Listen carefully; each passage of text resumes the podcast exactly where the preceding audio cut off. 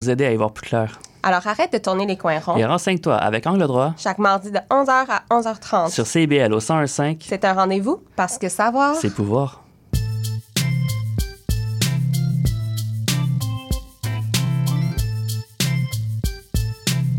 CIBL 101.5 Montréal. Vivre Montréal. Dans la radio communautaire, parce que les gens se sentent impliqués, là, comme une espèce de longueur d'onde. CIBL, au cœur de la vie citoyenne.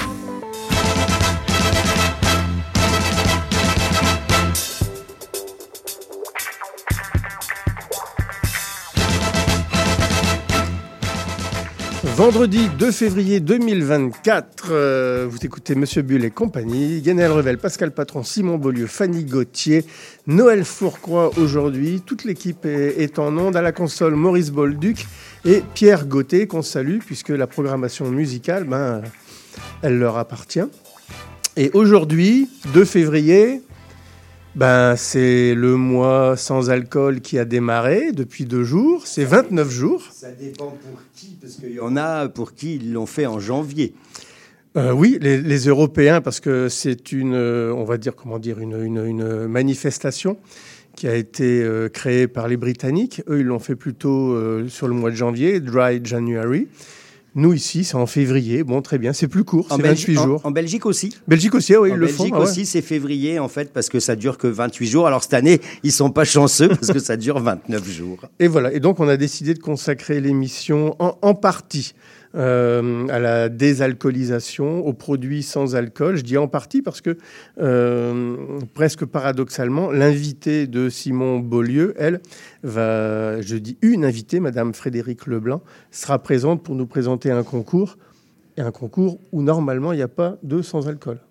Ah, ben ça, je sais pas, mais écoutez, c'est le plus gros concours euh, mondial de cocktails. Voilà, c'est ça. Et Ah, puis, mais c'est vrai que le euh, mocktail étant pas la mode. hein. Qu'il n'y en a pas. Je- il doit y avoir des catégories. Il y a plusieurs catégories. Puis euh, c'est c'est un, c'est un très gros concours. Elle, va- Voilà. elle va nous en parler. Puis ça a l'air très intéressant. Voilà, donc euh, bah, Frédéric Leblanc, donc c'est votre invité, Simon, à 11h, donc euh, puisqu'on est ensemble jusque midi.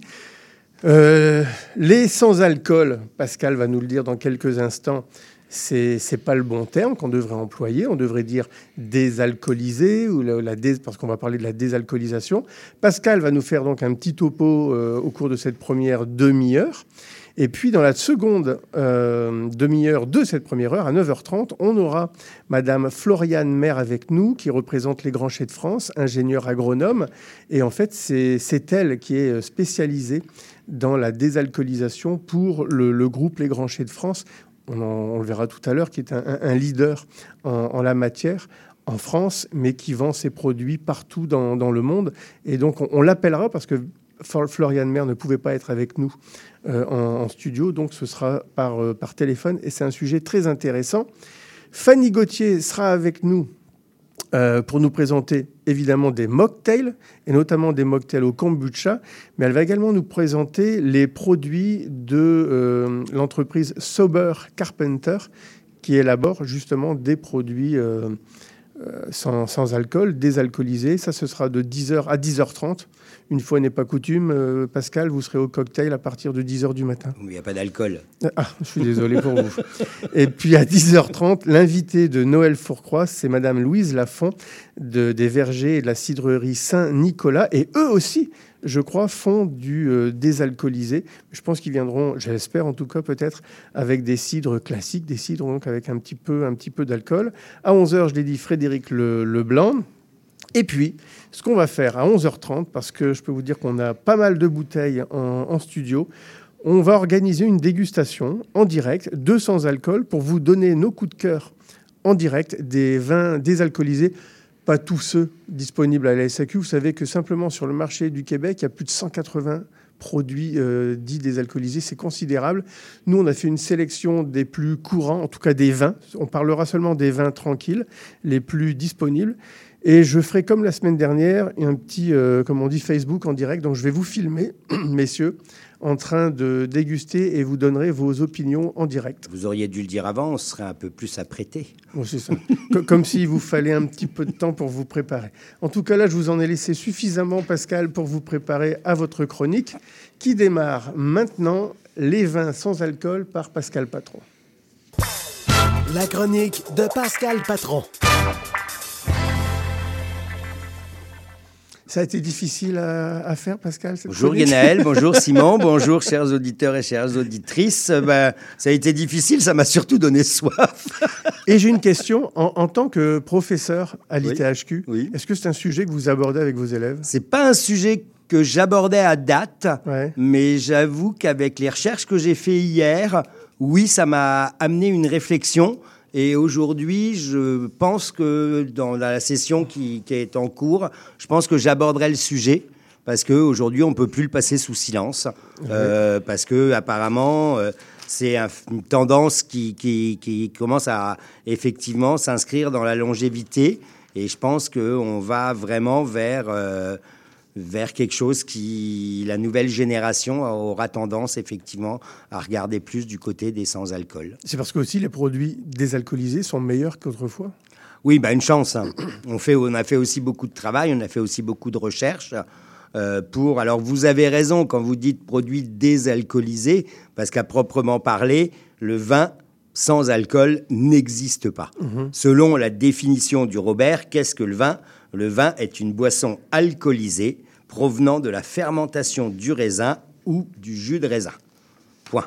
Et selon la loi française, le vin doit avoir un titre alcométrique de plus de 8,5%. Ce qui veut dire qu'en dessous, on ne sait pas ce que c'est. En dessous, c'est pas du vin. Voilà. Et au-dessus, là, c'est les catégories Et euh, de- de- euh, d'alcool voilà. et dessus. Bon, faut quand même pas oublier que le vin, c'est quoi? Le vin, c'est 80% d'eau, jusqu'à 15% d'alcool. Mhm. Et puis là-dessus, on rajoute du sucre. La majeure partie des vins sont secs, donc sont inférieurs, selon la législation européenne, à 4 grammes de sucre. Mhm. On va retrouver à peu près 3 grammes par litre d'acidité. On va retrouver un peu de sels minéraux et des composés phénoliques, qui sont les tanins et les anthocyanes dans le cas des vins rouges. Là-dessus, ça, je parlais au niveau du goût. Là-dessus, on va rajouter, puisque le goût, c'est la somme des saveurs et des odeurs. Donc, on va rajouter là-dessus les composés aromatiques.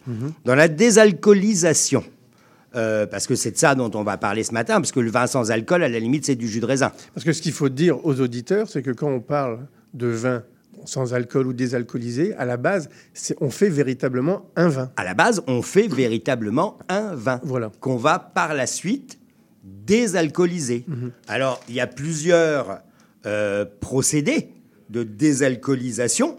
Donc, euh, en fait, on parle aujourd'hui, c'est un phénomène qui s'inscrit depuis euh, les trois dernières années, on va dire trois à cinq ans, où on parle de plus en plus. Mais la technique de désalcoolisation date quand même de 1908. Donc, c'était au siècle dernier. Euh, ça a été inventé par un Allemand. Il y a eu depuis beaucoup, beaucoup, beaucoup de procédés qui ont essayé de désalcooliser le vin. Le- la, la majeure partie de, excusez-moi, de l'échec est liée au fait qu'en désalcoolisant un vin, on va perdre ses arômes. Oui, c'est ça, parce que moi, la question que je me posais, tout, tout le monde dit, ah, euh, quand on rencontre des vignerons qui se lancent dans cette industrie, ils, ils nous disent, ah, mais moi, c'est un nouveau procédé qui permet de mieux faire et qui permet d'avoir un vin désalcoolisé meilleur. Ça veut dire que on déstructure le vin, finalement, et que euh, derrière, on a toujours l'impression qu'on va avoir un produit qui est mauvais. Bah, mauvais. Alors, pour vous et moi, et certainement pour Simon aussi, et pour des auditeurs de notre âge, faut pas oublier qu'aujourd'hui, la nouvelle génération, c'est ce qu'elle boit et qu'elle considère comme bon. Donc, euh, pour nous, effectivement, le fait qu'il n'y ait pas d'alcool, mais peut-être que si j'avais 18 ans et que je commençais à boire du vin désalcoolisé, peut-être que ça me plairait.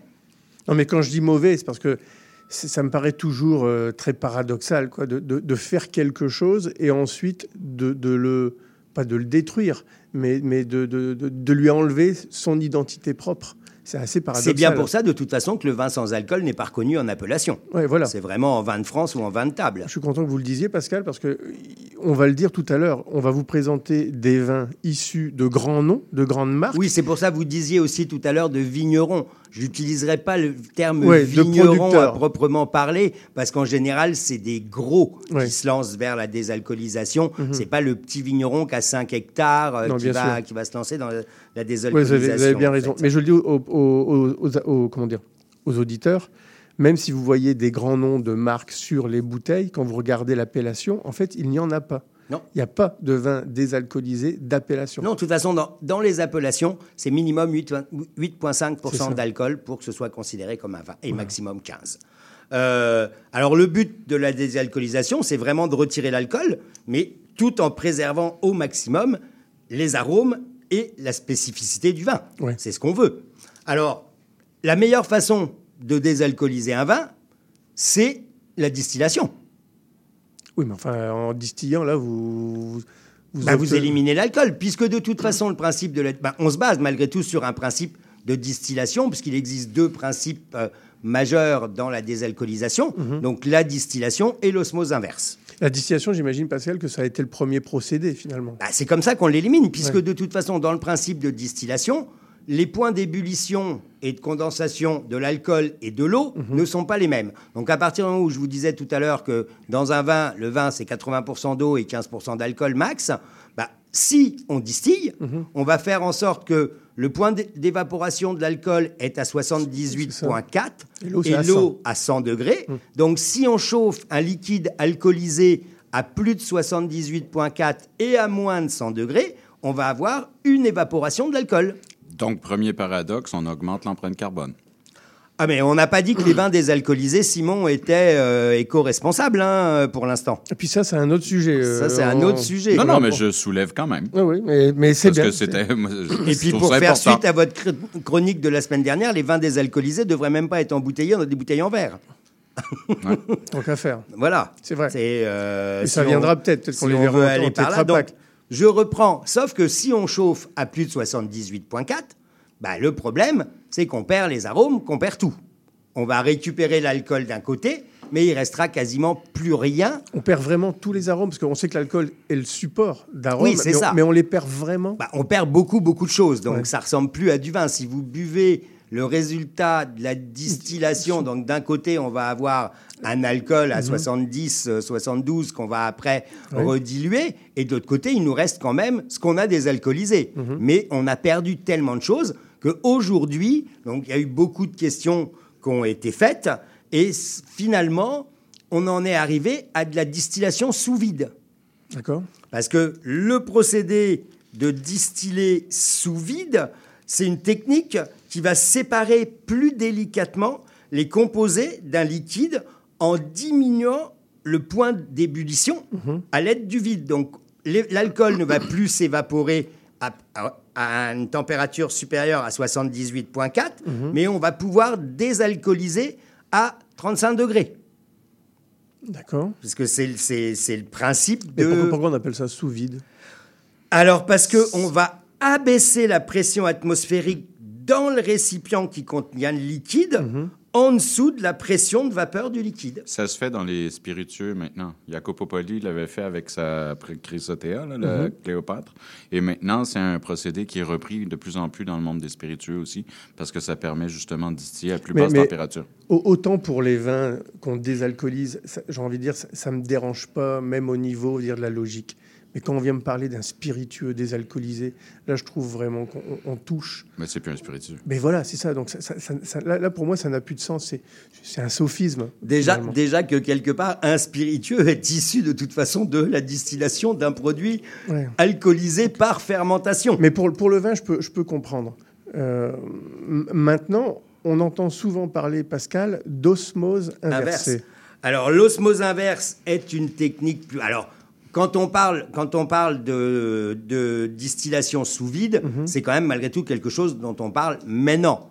Euh, avant, on distillait et on distillait comment? Bah, Effectivement, on distillait au-dessus de 78,4. Mhm. Euh, il faut des machines pour aujourd'hui distiller sous vide, de façon à extraire l'alcool tout en conservant beaucoup de caractéristiques des produits. Euh, c'est c'est vraiment le but de la distillation sous vide. Alors, il existe des distillations sous vide à froid, à basse température, et donc aux alentours de 30, et il existe des distillations sous vide un peu plus élevées, aux alentours de 50. J'imagine que si c'est à froid, c'est ce qui permet de garder davantage. Plus la température, voilà, plus on distille sous vide, plus froid, plus on va garder les composés qui nous intéressent dans le vin de Mais base. ça doit être plus long, donc plus onéreux. c'est toujours de toute façon plus long, plus onéreux, puis il faut des appareils spécifiques. On- autant à la limite vous chauffez quelque chose à plus de 78, puis vous récupérez un col, dans un col de cygne la condensation que vous refroidissez dans un serpentin, et là vous avez votre alcool. Là, il faut quand même une machine qui met sous vide le produit à la base pour pouvoir avoir un point d'ébullition plus bas. Alors, je vais vous poser une question sans doute ridicule, mais c'est parce que on m'en a fait la réflexion.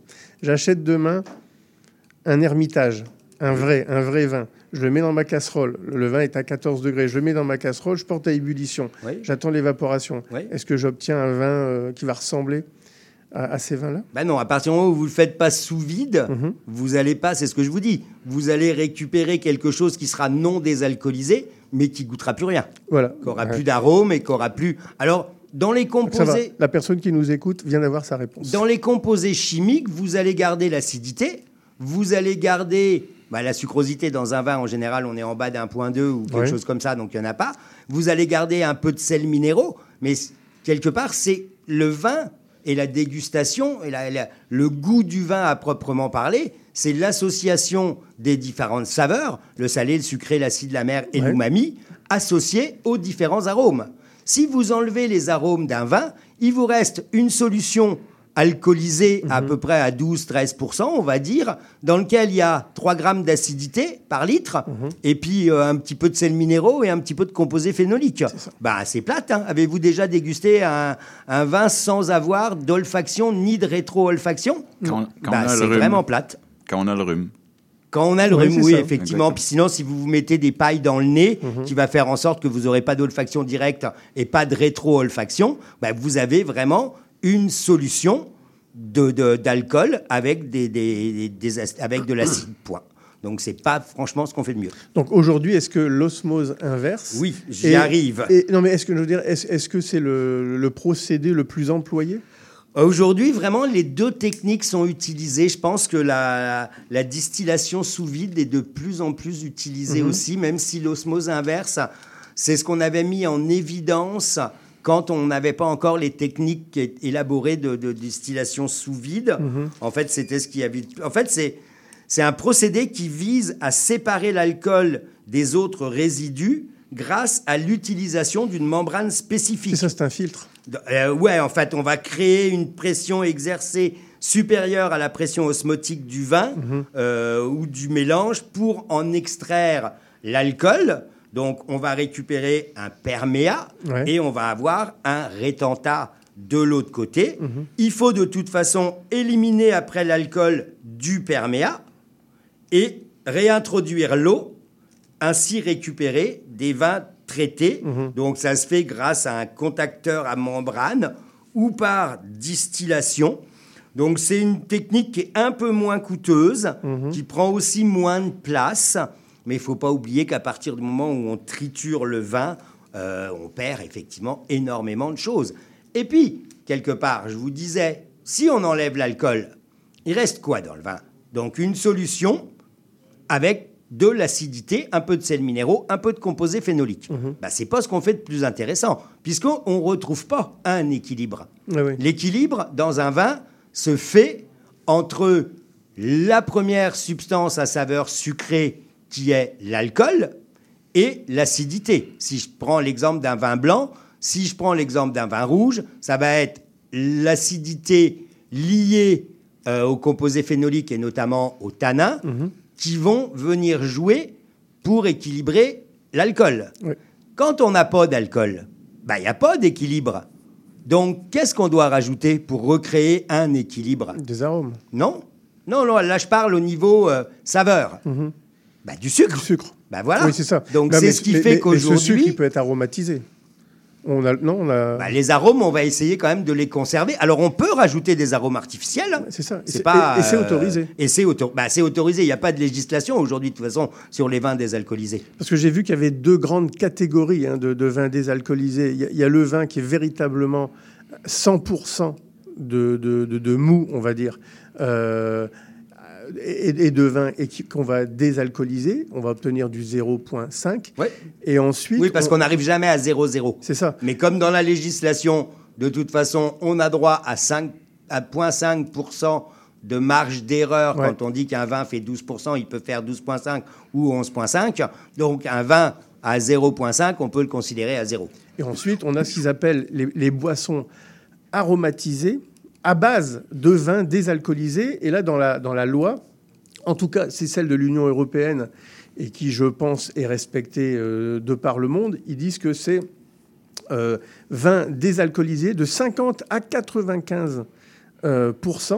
Et donc, en fonction de ce pourcentage établi, ce qui est rajouté, C'est de l'eau. ou euh, éventuellement des, des- des- des arômes naturels ou non. Voilà, mais comme je vous dis, dans le vin désalcoolisé, pour recréer un équilibre, on va rajouter donc du sucre. Ce fameux ce sucre euh, va être majoritairement réintroduit par du mou de raisin. Ouais. Donc, quand on rajoute du mou de raisin, bah, qu'est- qu'est-ce qui se passe? Vous allez réincorporer les arômes. Des arômes, en fait. Est-ce que les gens vont demander le sucre résiduel? Bah, de toute façon, s'ils demandent. bah, la alors, aujourd'hui, malgré tout, le, le vin sans alcool n'est pas considéré comme un vin Comme ou un le vin désalcoolisé comme un vin, parce que ça aurait été super intéressant. Depuis le 8 décembre, je vous ai déjà dit que maintenant, les, les- les normes européennes exigent un QR code avec tous les intrants et tous les composés qu'il y a dans le vin. Ce serait intéressant, justement, de voir dans les vins désalcoolisés quels sont les intrants, quels sont les, les, les, les on ne sait pas si ça va s'appliquer à, Bah, à ça. apparemment, ça, il n'y a pas de législation pour le vin sans alcool aujourd'hui. hein. Et, et puis par contre, au niveau du taux de sucre résiduel, ça, ça doit grimper furieusement. bah, on en est à, on va, on- moi, ceux que j'ai vus, c'est entre 40 et 80. C'est ça. Voilà. Mais regardez, l'équilibre dans un Coca-Cola est le même. Vous avez de l'acidité aux alentours Mhm. de 3 grammes et vous rajoutez du sucre de façon à créer un équilibre. C'est ça. Non, mais ça, c'est au niveau de la sensation. C'est ça. Mais si, si on y va du, du côté de la santé euh, et, et- et- et l'aspect, on va dire, diététiste, euh, en fait, boire du vin désalcoolisé, ça fait pas maigrir. Alors, bah, Guénaël, détrompez-vous. 30 20% des gens qui consomment des vins désalcoolisés, Mhm. c'est pour une bonne raison, c'est qu'ils sont moins caloriques. Ils sont, oui, c'est autour de quoi euh, 40 euh, Bah, je sais pas. Alors, moins calorique pour moi, dans un verre de vin, il y a de toute façon à peu près euh, 80 calories, Mhm. puisque c'est l'équivalent logiquement d'une pomme euh, dans un verre de vin. Mais là, quelque part, c'est moins calorique, ça. fine, mais ça contient 40 grammes de sucre. Donc, euh, c'est un peu paradoxal. Je, je sais pas, là, euh, bref, Mhm. c'est c'est un peu... euh, c'est un peu ma question. En tout là, cas, c'est toujours mentionné au Québec, en, en l'occurrence. La, la valeur nutritive, elle est toujours mentionnée pour l'équivalent, comme on dit, euh, d'un trois quarts de tasse. Quoi. Bah, C'est-à-dire sur, sur les 180 vins, millilitres. sur les vins désalcoolisés. Oui, Parce oui, oui, qu'elle n'est pas, fait. elle est pas indiquée sur les vins alcoolisés. C'est ça, sur les vins désalcoolisés. Il existe malgré tout une troisième technique aujourd'hui qui, euh, qui se met un peu en place. Mhm. C'est les colonnes à cône rotatifs. J'ai l'impression qu'on va en parler d'ailleurs avec euh, Floriane Maire. Donc c'est une ça. technique qui utilise le principe d'évaporation sous vide, mais en couche mince, Mhm. créée par la rotation de cône. D'accord. Et ensuite, c'est le même principe que la distillation à froid, en fait, euh, sous vide. Mais moi, ce qui m'étonne, quand, quand- quand j'entends tout ces, cette technologie qui a été développée, c'est quand même surprenant que on arrive à des tarifs, parce que pour élaborer ces vins-là, donc ça demande énormément de, temps. Quand je regarde les tarifs, aussi bien en Europe, aux États-Unis d'Amérique, en Australie, j'ai tout vérifié, et également ici, on a des vins désalcoolisés, on va dire des produits qui sont très accessibles. Oui, mais regardez, Guénaël, c'est pour ça que je vous ai aussi repris tout à l'heure. Euh, regardez qui aujourd'hui fait des vins désalcoolisés. C'est pas le petit vigneron. Ce les sont les gros gros groupes qui doivent à la base commercialiser de toute façon des vins qui sont déjà moins chers. Et c'est pour ça que eux peuvent arriver à des tarifs qui frôlent, on va dire, qui sont en moyenne à 11 dollars euh, canadiens. Regardez, si vous regardez en France, vous trouvez dans les épiceries des vins qui sont à 1,50€. Oui, c'est vrai. Donc euh, voilà, vous prenez un vin à 1,50€, ben, vous le désalcoolisez, et puis effectivement, il arrive sur nos tablettes à, à 10-12. Donc c'est aussi euh, la chose. Mais après, malgré tout, même si on utilise les colonnes à cône rotatif et tout ça, il faut de toute façon, dans un premier temps, récupérer d'un côté les arômes, récupérer de l'autre côté euh, l'alcool Ouais. et réincorporer les arômes à ce qui reste du produit qui a été désalcoolisé pour faire un, un, un- un ersatz de vin, on va dire. Parce que bon, on va en déguster dans, dans- dans deux heures. Là, on va ouvrir beaucoup de bouteilles. La réflexion, quand même, qui revient régulièrement des consommateurs de vin désalcoolisés, ceux qui sont honnêtes, lorsqu'on fait des dégustations comparatives, c'est qu'en général, on dit ils ont tous le même goût, quoi, dans, dans- dans la couleur. Bah, ça goûte aussi le soufre. hein. Le, le sucre, Le pas le sucre, le soufre. sucre, ouais. Parce qu'il n'y a pas. Voilà. Mais euh, en 2023, à peu près euh, 56% des adultes souhaitaient boire du vin sans alcool. Euh, ici ou euh, à, à l'échelle planétaire Allez, bah, c'est peut-être plus une étude française. Ah, c'est ça, français. C'est peut-être plus. Alors, qui aujourd'hui consomme des vins sans alcool? Les seniors, comme on dit, les femmes enceintes, et puis sans doute les, les jeunes, c'est-à-dire les milléniaux. C'est ça. C'est en, en gros, c'est les femmes enceintes et les personnes qui Ouais. sont plus ou moins malades, les seniors de plus de 60 ans, Mhm. donc euh, les jeunes, 18-25, Ouais. et les femmes entre euh, 25 et 40. Puis on peut pas dire que c'est la porte d'entrée vers le vin classique. On ne le sait pas Ah du tout ben, ça. c'est si ça, si ça effectivement, ça s'annonce dans la longévité, non, ça va pas amener la nouvelle génération à boire des vins alcoolisés par la suite. Nous, on fait partie de cette génération où on a été éduqué au vin alcoolisé, parce que moi, de mon temps, je suis vieux certes, mais on parlait pas de vin sans alcool.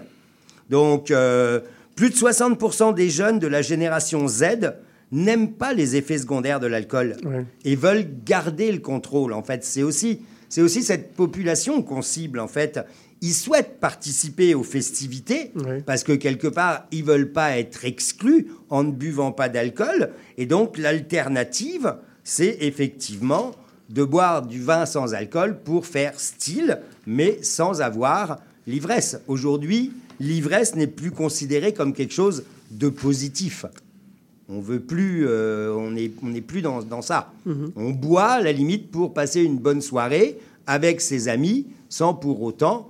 euh, mais quelque part aujourd'hui, le vin sans alcool, c'est c'est autant boire du, autant boire, euh, je sais pas. euh, Est-ce que, est-ce que vous allez me dire, bah, autant boire un jus de fruits Bah, Autant boire un jus de pamplemousse dilué dans l'eau, finalement J'allais le dire, ou peut-être effectivement, mais on en revient encore au même. Si on considère les mocktails, c'est des, c'est des spiritueux désalcoolisés. Euh, puis le problème des mocktails, c'est que là, en y ajoutant et du sucre, c'est-à-dire des, des jus de fruits, et, et- et d'autres euh, fruits, pourquoi pas, bah, là, c'est le taux de sucre qui monte encore plus. Encore plus, voilà. Mais non, non, c'est moi, moi ce qui me, moi ce qui me fait rire, enfin ce qui me fait rire, c'est que 20% considèrent que euh, les vins sans alcool sont moins caloriques, alors que quelque part il y a plus de sucre.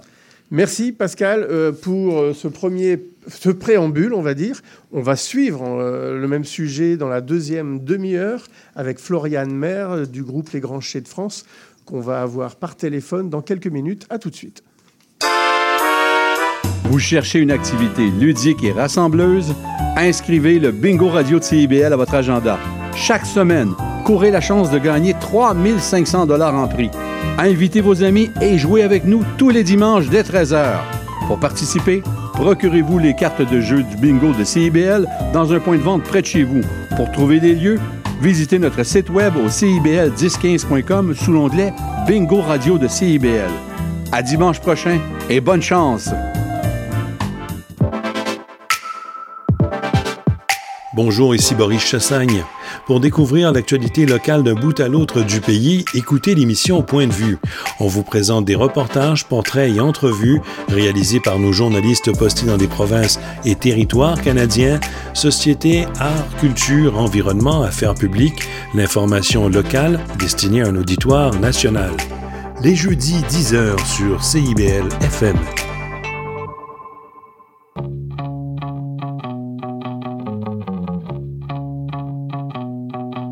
Les générations se parlent, s'obstinent, se surprennent à l'émission Trait d'Union. Des humoristes, des réguliers, des invités, des amis, encore des amis se joignent et sont annoncés à chaque mercredi sur nos réseaux. On parle de tout, tous les vendredis à l'émission Trait d'Union à 14h sur les ondes de CIBL 101,5.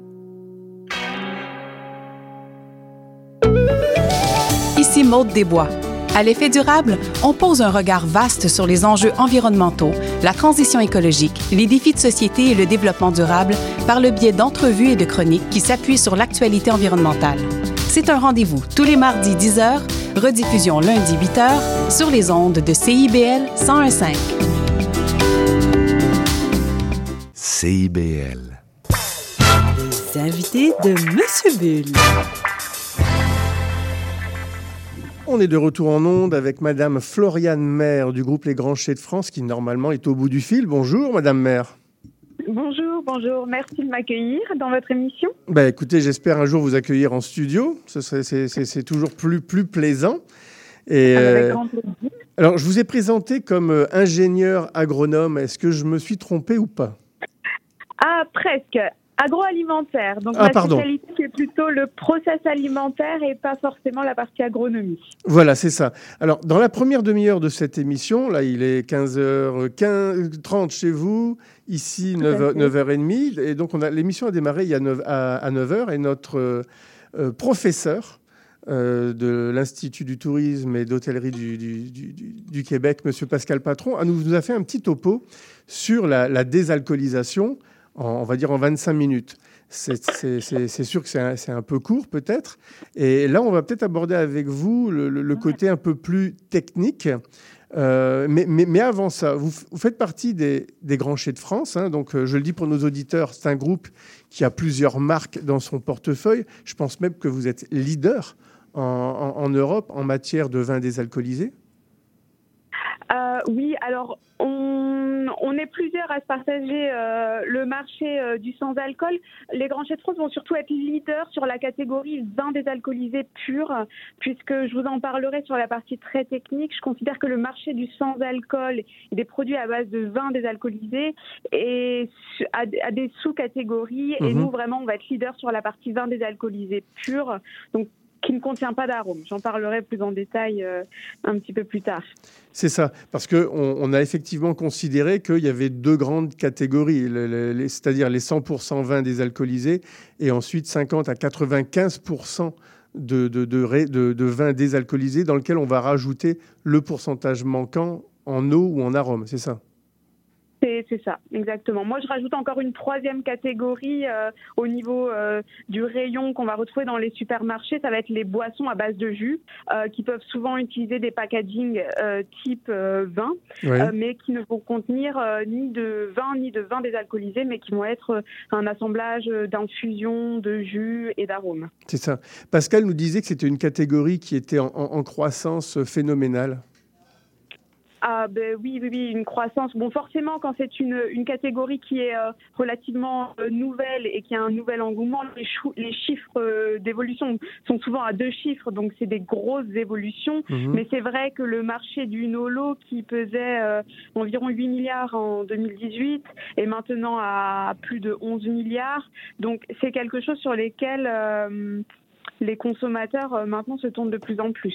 Oui. Est-ce que la, Covid a eu, a eu un effet euh, su- sur les- la, la fabrication des vins désalcoolisés?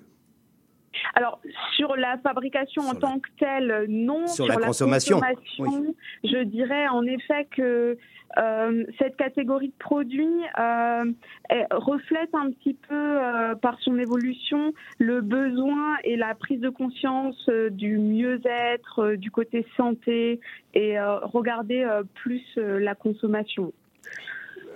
Vous parlez de santé. On est obligé d'aborder donc le, côté sucre. Et tout à l'heure, Pascal le disait, c'est bien de vouloir consommer du désalcoolisé, mais ça veut dire qu'on consomme davantage de sucre? Alors, euh, bah, vous tombez bien parce que je suis également euh, diététicienne nutritionniste. Mhm. Donc, en effet, bon, la notion de sucre est très importante. Euh, alors, quand on va parler calories euh, dans des produits euh, type vin, les calories sont principalement apportées par l'alcool. C'est ça. Et l'éthanol est la molécule, on va dire, qui est considérée comme la plus dangereuse dans la consommation de Mhm. produits type vin, puisqu'il existe aussi des vins édulcorés qui vont contenir des sucres résiduels, euh, notamment les mousseux hein, sur, certaines, euh, Oui, sur oui. certains marchés où on va avoir des teneurs en sucre assez élevées. Après, je vous l'accorde, les vins désalcoolisés sont souvent beaucoup plus concentrés en sucre Mhm. que d'autres. Cependant, euh, c'est à nuancer, puisque bien sûr, si on, com- on compare un vin désalcoolisé euh, qui a été édulcoré autour de 50 grammes par litre, hein, parce que c'est à peu près la moyenne qu'on retrouve sur le marché, si on le compare à un vin, on va le trouver beaucoup plus sucré, jusqu'à 5 fois plus sucré, certes. Cependant, si on le compare aux autres produits euh, euh, de la catégorie sans alcool, donc les boissons rafraîchissantes euh, sans alcool, Ah oui. qui vont être les jus de fruits et euh, les sodas. Dans ce cas-là, cette alternative sans alcool euh, n'est pas très sucrée. Elle est jusqu'à 50% moins sucrée que des sodas ou des jus de fruits. Un jus de raisin, si on prend avant fermentation, on va être à plus de 150 grammes par litre de sucre. Ah oui, c'est sûr. Donc, euh, voilà, c'est sûr qu'il y a du sucre, mais euh, bon, euh, ça dépend par rapport à quoi on compare. Et si on, compare sur la partie purement calorique, euh, un vin désalcoolisé euh, contient jusqu'à euh, deux fois moins de calories Mhm. que son équivalent en vin. D'accord. Et euh, avec Pascal, on a abordé la, la technique, la technologie qui a énormément euh, progressé. Euh, Est-ce qu'il y a eu des, des- des énormes prouesses de fait depuis les dix dernières années en la matière? Ah oui, oui, oui, clairement. Alors au niveau technologique, il existe plusieurs façons de, de désalcooliser. Et, euh, et on va dire historiquement, les premiers euh, marchés à avoir désalcoolisé, ça va être plutôt le marché germanique et euh, sur la partie bière. Ah oui. Qui est- Et, et donc, les premiers vins désalcoolisés se sont, se sont faits, ont, ont été fabriqués avec des processus qui étaient plutôt adaptés à de la bière, ce qui fait que le vin était souvent euh, un petit peu, alors euh, vous m'excuserez le terme, mais matraqué, un petit peu maltraité pendant le processus, ce qui donnait des notes un petit peu cuites et pas forcément agréables. Mhm. Là, sur les, sur les dix dernières années, euh, il y a eu des prouesses euh, technologiques et du coup, ça a été accompagné, bien sûr, d'une évolution des profils Mhm. organoleptiques avec des choses beaucoup plus fraîches, des couleurs aussi beaucoup plus agréables, puisque forcément, lorsque le vin est un petit peu maltraité, que ce soit les couleurs rosées ou les couleurs euh, de vin blanc, euh, vont, euh, vont devenir un petit peu... Un peu plus oxydé. Comme un petit peu quoi. Oui, c'est ça. oui. C'est ça, parce que la, la- la chaleur, j'imagine, euh, est, est- est dans le, le- le principe, et donc ça peut occasionner euh, des déviances de coloration. Exactement. Mais de toute façon, on a le droit d'ajouter également euh, des, colorants. Des, des co- des colorants. Euh, alors, euh, les colorants vont, ne sont pas autorisés dans un vin désalcoolisé selon la Ah. législation euh, euh, qui européenne. Mhm. Parce que je, je, je- me, je me positionne aujourd'hui, on va dire, comme experte, mais sur vraiment un marché euh, en production au niveau européen, je peux pas. Voilà, c'est selon les pratiques Mhm. autorisées euh, dans notre cadre réglementaire. Des colorants vont, vont pouvoir être ajoutés, bien sûr, sur une catégorie qui va être sur une base vin désalcoolisé dans laquelle on rajoute des, une partie aromatique ou. Et est-ce qu'on désalcoolise plus facilement le blanc ou le rouge, ou alors euh, peu importe? C'est la, même, la même chose? Euh, alors, hmm, c'est pas forcément la couleur qui va impacter, euh, euh, on va dire, l'efficacité de la désalcoolisation, c'est euh, principalement sa teneur en alcool initiale. Mhm. Mais bon, ça, tout dépend aussi de la technologie, puisque, alors nous, au sein des Grands de France, on utilise une distillation sous vide. Mhm. Euh, D'autres acteurs euh, du, dans, dans le marché du- des vins désalcoolisés vont faire de l'osmose inverse, par exemple. Ça. Et donc, chaque technologie a euh, sa propre contrainte, on va dire. Mais de manière générale, euh, le produit le plus technique à désalcooliser, mais c'est également le, le produit le plus technique euh, à, à mettre en bouteille, ça va être la- le rosé pour sa couleur. Mais moi, je vais poser quand même une question. De toute façon, à la base, avant de désalcooliser le vin, le vin qu'on va élaborer pour le désalcooliser, on va déjà faire en sorte qu'il ait une plus faible teneur en alcool. Euh, non, pas forcément. Pas forcément Ok. Non, non, non. Euh, puisque, alors, euh, forcément, dans, dans, dans la désalcoolisation, euh, le, le principe, c'est qu'il y a une concentration de la partie aromatique, puisqu'on retire une partie du volume, hein, Mhm, qui est la mhm. partie euh, de, de l'alcool, bien sûr. Donc, ce qui est le plus important, et on ne se focus pas sur la teneur en alcool du vin, mais bien sur sa, sa netteté, son absence de défaut et sur sa composition aromatique. Puisque si- s'il y a le moindre défaut, il va être concentré. Oui. Donc le, le maître d'ordre, c'est vraiment euh, la netteté et, euh, et la maîtrise or- organoleptique du profil initial. J'ai une question pour vous. Les vins, à la base, avant d'être désalcoolisés, sont des vins sans soufre? Alors, en effet, euh, la notion de soufre euh, est très importante. Euh, il est préférable de désalcooliser un vin qui, est, euh, qui a une très faible tenance en, en sulfite.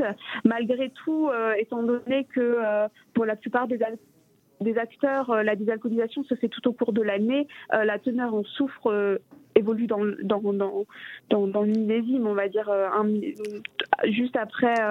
Juste après euh, fermentation, les teneurs en soufre sont très faibles. Bon, elles varient un petit peu dans le temps, forcément. euh, quand on se rapproche du millésime suivant, euh, Mhm. les sulfites ont été ajustés parce qu'il faut que le vin soit bien conservé tout de même. Là, la notion de millésime, excusez-moi, mais elle est, elle est- on va, on va, on va l'oublier. J'ai une autre question d'ailleurs qui, qui, qui, qui est plus de, de base. Euh, les vins dits désalcoolisés, ce ne sont pas des vins d'appellation. Ça, on s'entend et c'est et c'est normal. Est-ce que dans ce cas-là, il y a des cépages qui sont plus faciles euh, et, et dont on sait qu'on va retrouver véritablement les, les- les qualités après une désalcoolisation? Euh, alors, euh, bon, bien sûr, plus après les, les, cépages, bon, leur, leur profil vont dépendre bien sûr du terroir. Mhm. Plus un cépage est marqué, euh, le vin lui-même avant la désalcoolisation, plus on a de chances de retrouver Mhm. euh, les marqueurs euh, euh, caractéristiques du cépage. Après, il existe des procédés qui nous permettent euh, euh, de d'isoler euh, une partie de la fraction aromatique, donc les molécules les plus volatiles, Oui. aromatiques, pour les réintégrer. D'accord, parce que je pensais par exemple, euh, il y a des cépages qui sont très à la mode, puis des cépages surtout qui ont une, grande identité, que ce soit la Syrah ou le Pinot Noir, qui sont très tendance. La Syrah, on va plutôt aller lui chercher des notes de violette, de, de poivre. Euh, Est-ce qu'on est capable de retrouver ces arômes-là sur un vin dit désalcoolisé issu de Syrah? Oui, alors nous, euh, dans nos gammes de produits, on a particulièrement le, le chardonnay qui Oui. fonctionne très très bien. Alors, euh, je, je le dis hein, Euh, pour nos auditeurs, quand vous dites vous, euh, et pour le marché, j'entends, du Québec, on parle de la, la maison, la marque JP Chenet, n'est-ce pas? Oui, tout à fait. Alors, euh, ben, très bien. Pour nos amis québécois, euh, pour le pur vin désalcoolisé qu'on peut vous proposer, c'est en effet sous la marque JP Chenet Mhm. que vous allez retrouver dans les épiceries Voilà. depuis euh, 2021 et euh, la gamme complète est proposée. Donc autant des vins désalcoolisés tranquilles avec du chardonnay, du cap Syrah, C'est ça, c'est ça. On, on- cabernet on les a, on les a avec nous, euh, Floriane. Donc, et on va les déguster tout à l'heure. On va pouvoir justement donner no- notre opinion pour les auditeurs. On, on est en train de préparer une très grande dégustation. On a aussi, euh, vous avez les, les- les- les- comment s'appelle, le Grand euh, France, non? Comment s'appelle euh, je, je cherche ce que vous élaborez. Sud. Grand Sud. Grand Sud, c'est vous aussi, ça, non?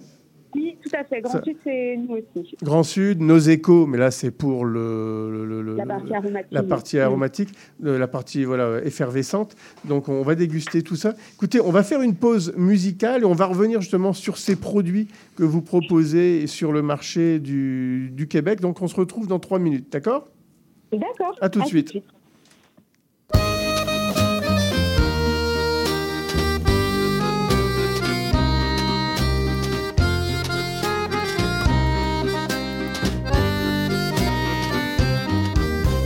Il pleut sur le canal Saint-Martin, une pluie froide de novembre.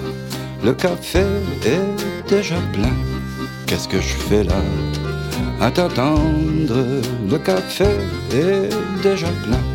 Qu'est-ce que je fais là? À t'attendre. Entre nous, il n'y a presque rien. Un début de conversation. Quelques sourires, de bouts de chanson et trois points de suspension.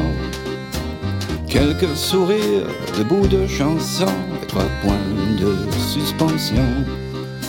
Tu longes le canal Saint-Martin sous la pluie froide de novembre.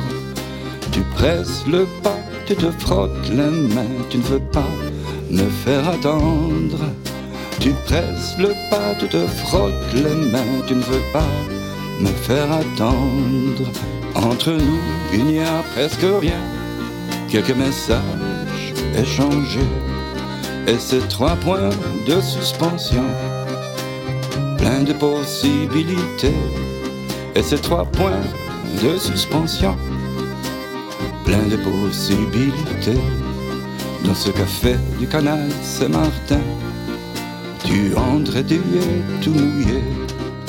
T'essuies la pluie sur ton front, tu es là, je te reconnais. T'essuies la pluie sur ton front, tu es là, je te reconnais. Entre nous, il n'y a presque rien, et cette ancienne conversation reprend là où on l'a laissé, sur ces trois points de suspension. Reprends là où on l'a laissé, sur ces trois points de suspension.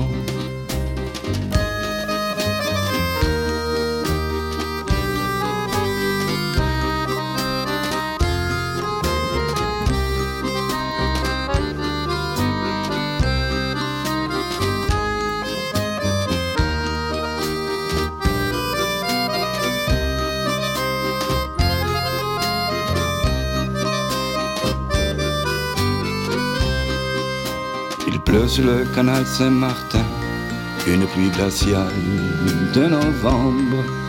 Tes yeux sourient, tu frôles ma main, toi et moi, on a fini de s'attendre.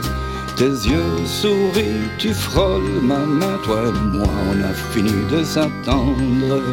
Au bord du canal Saint-Martin, et à toi et à moi, il y a la pluie. Et ces trois points de suspension s'ouvre sur une nouvelle vie et ces trois points de suspension s'ouvre sur une nouvelle vie et ces trois points de suspension s'ouvre sur une nouvelle vie et ces trois points de suspension s'ouvre sur une nouvelle vie.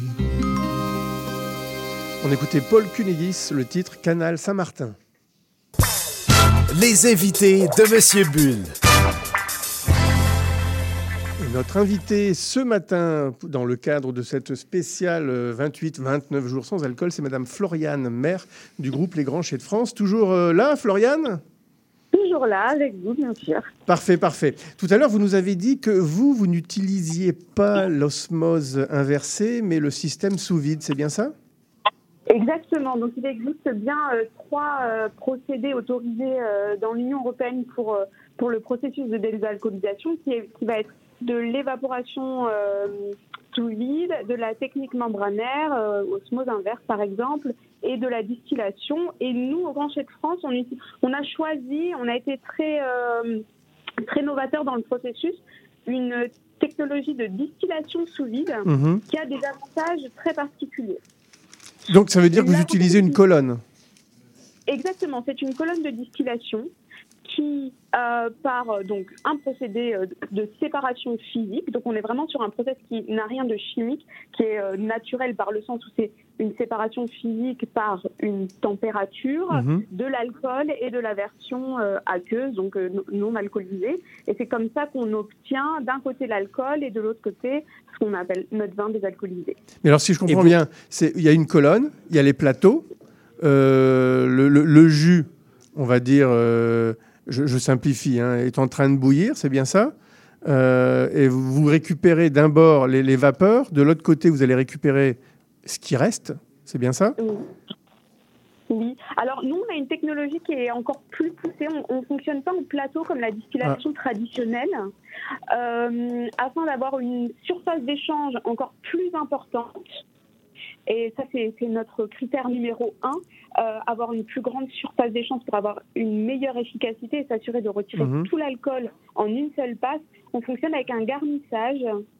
Alors un garnissage, c'est quoi? C'est au lieu d'avoir une surface plane comme les plateaux, on a plein de petites pièces imbriquées qui nous permettent de dupliquer les surfaces d'échange et de s'assurer qu'on va extraire, on va séparer l'entièreté de l'alcool en un seul passage sur la colonne. Mais vous allez aussi en même temps séparer les arômes que vous allez réintégrer après, réincorporer après.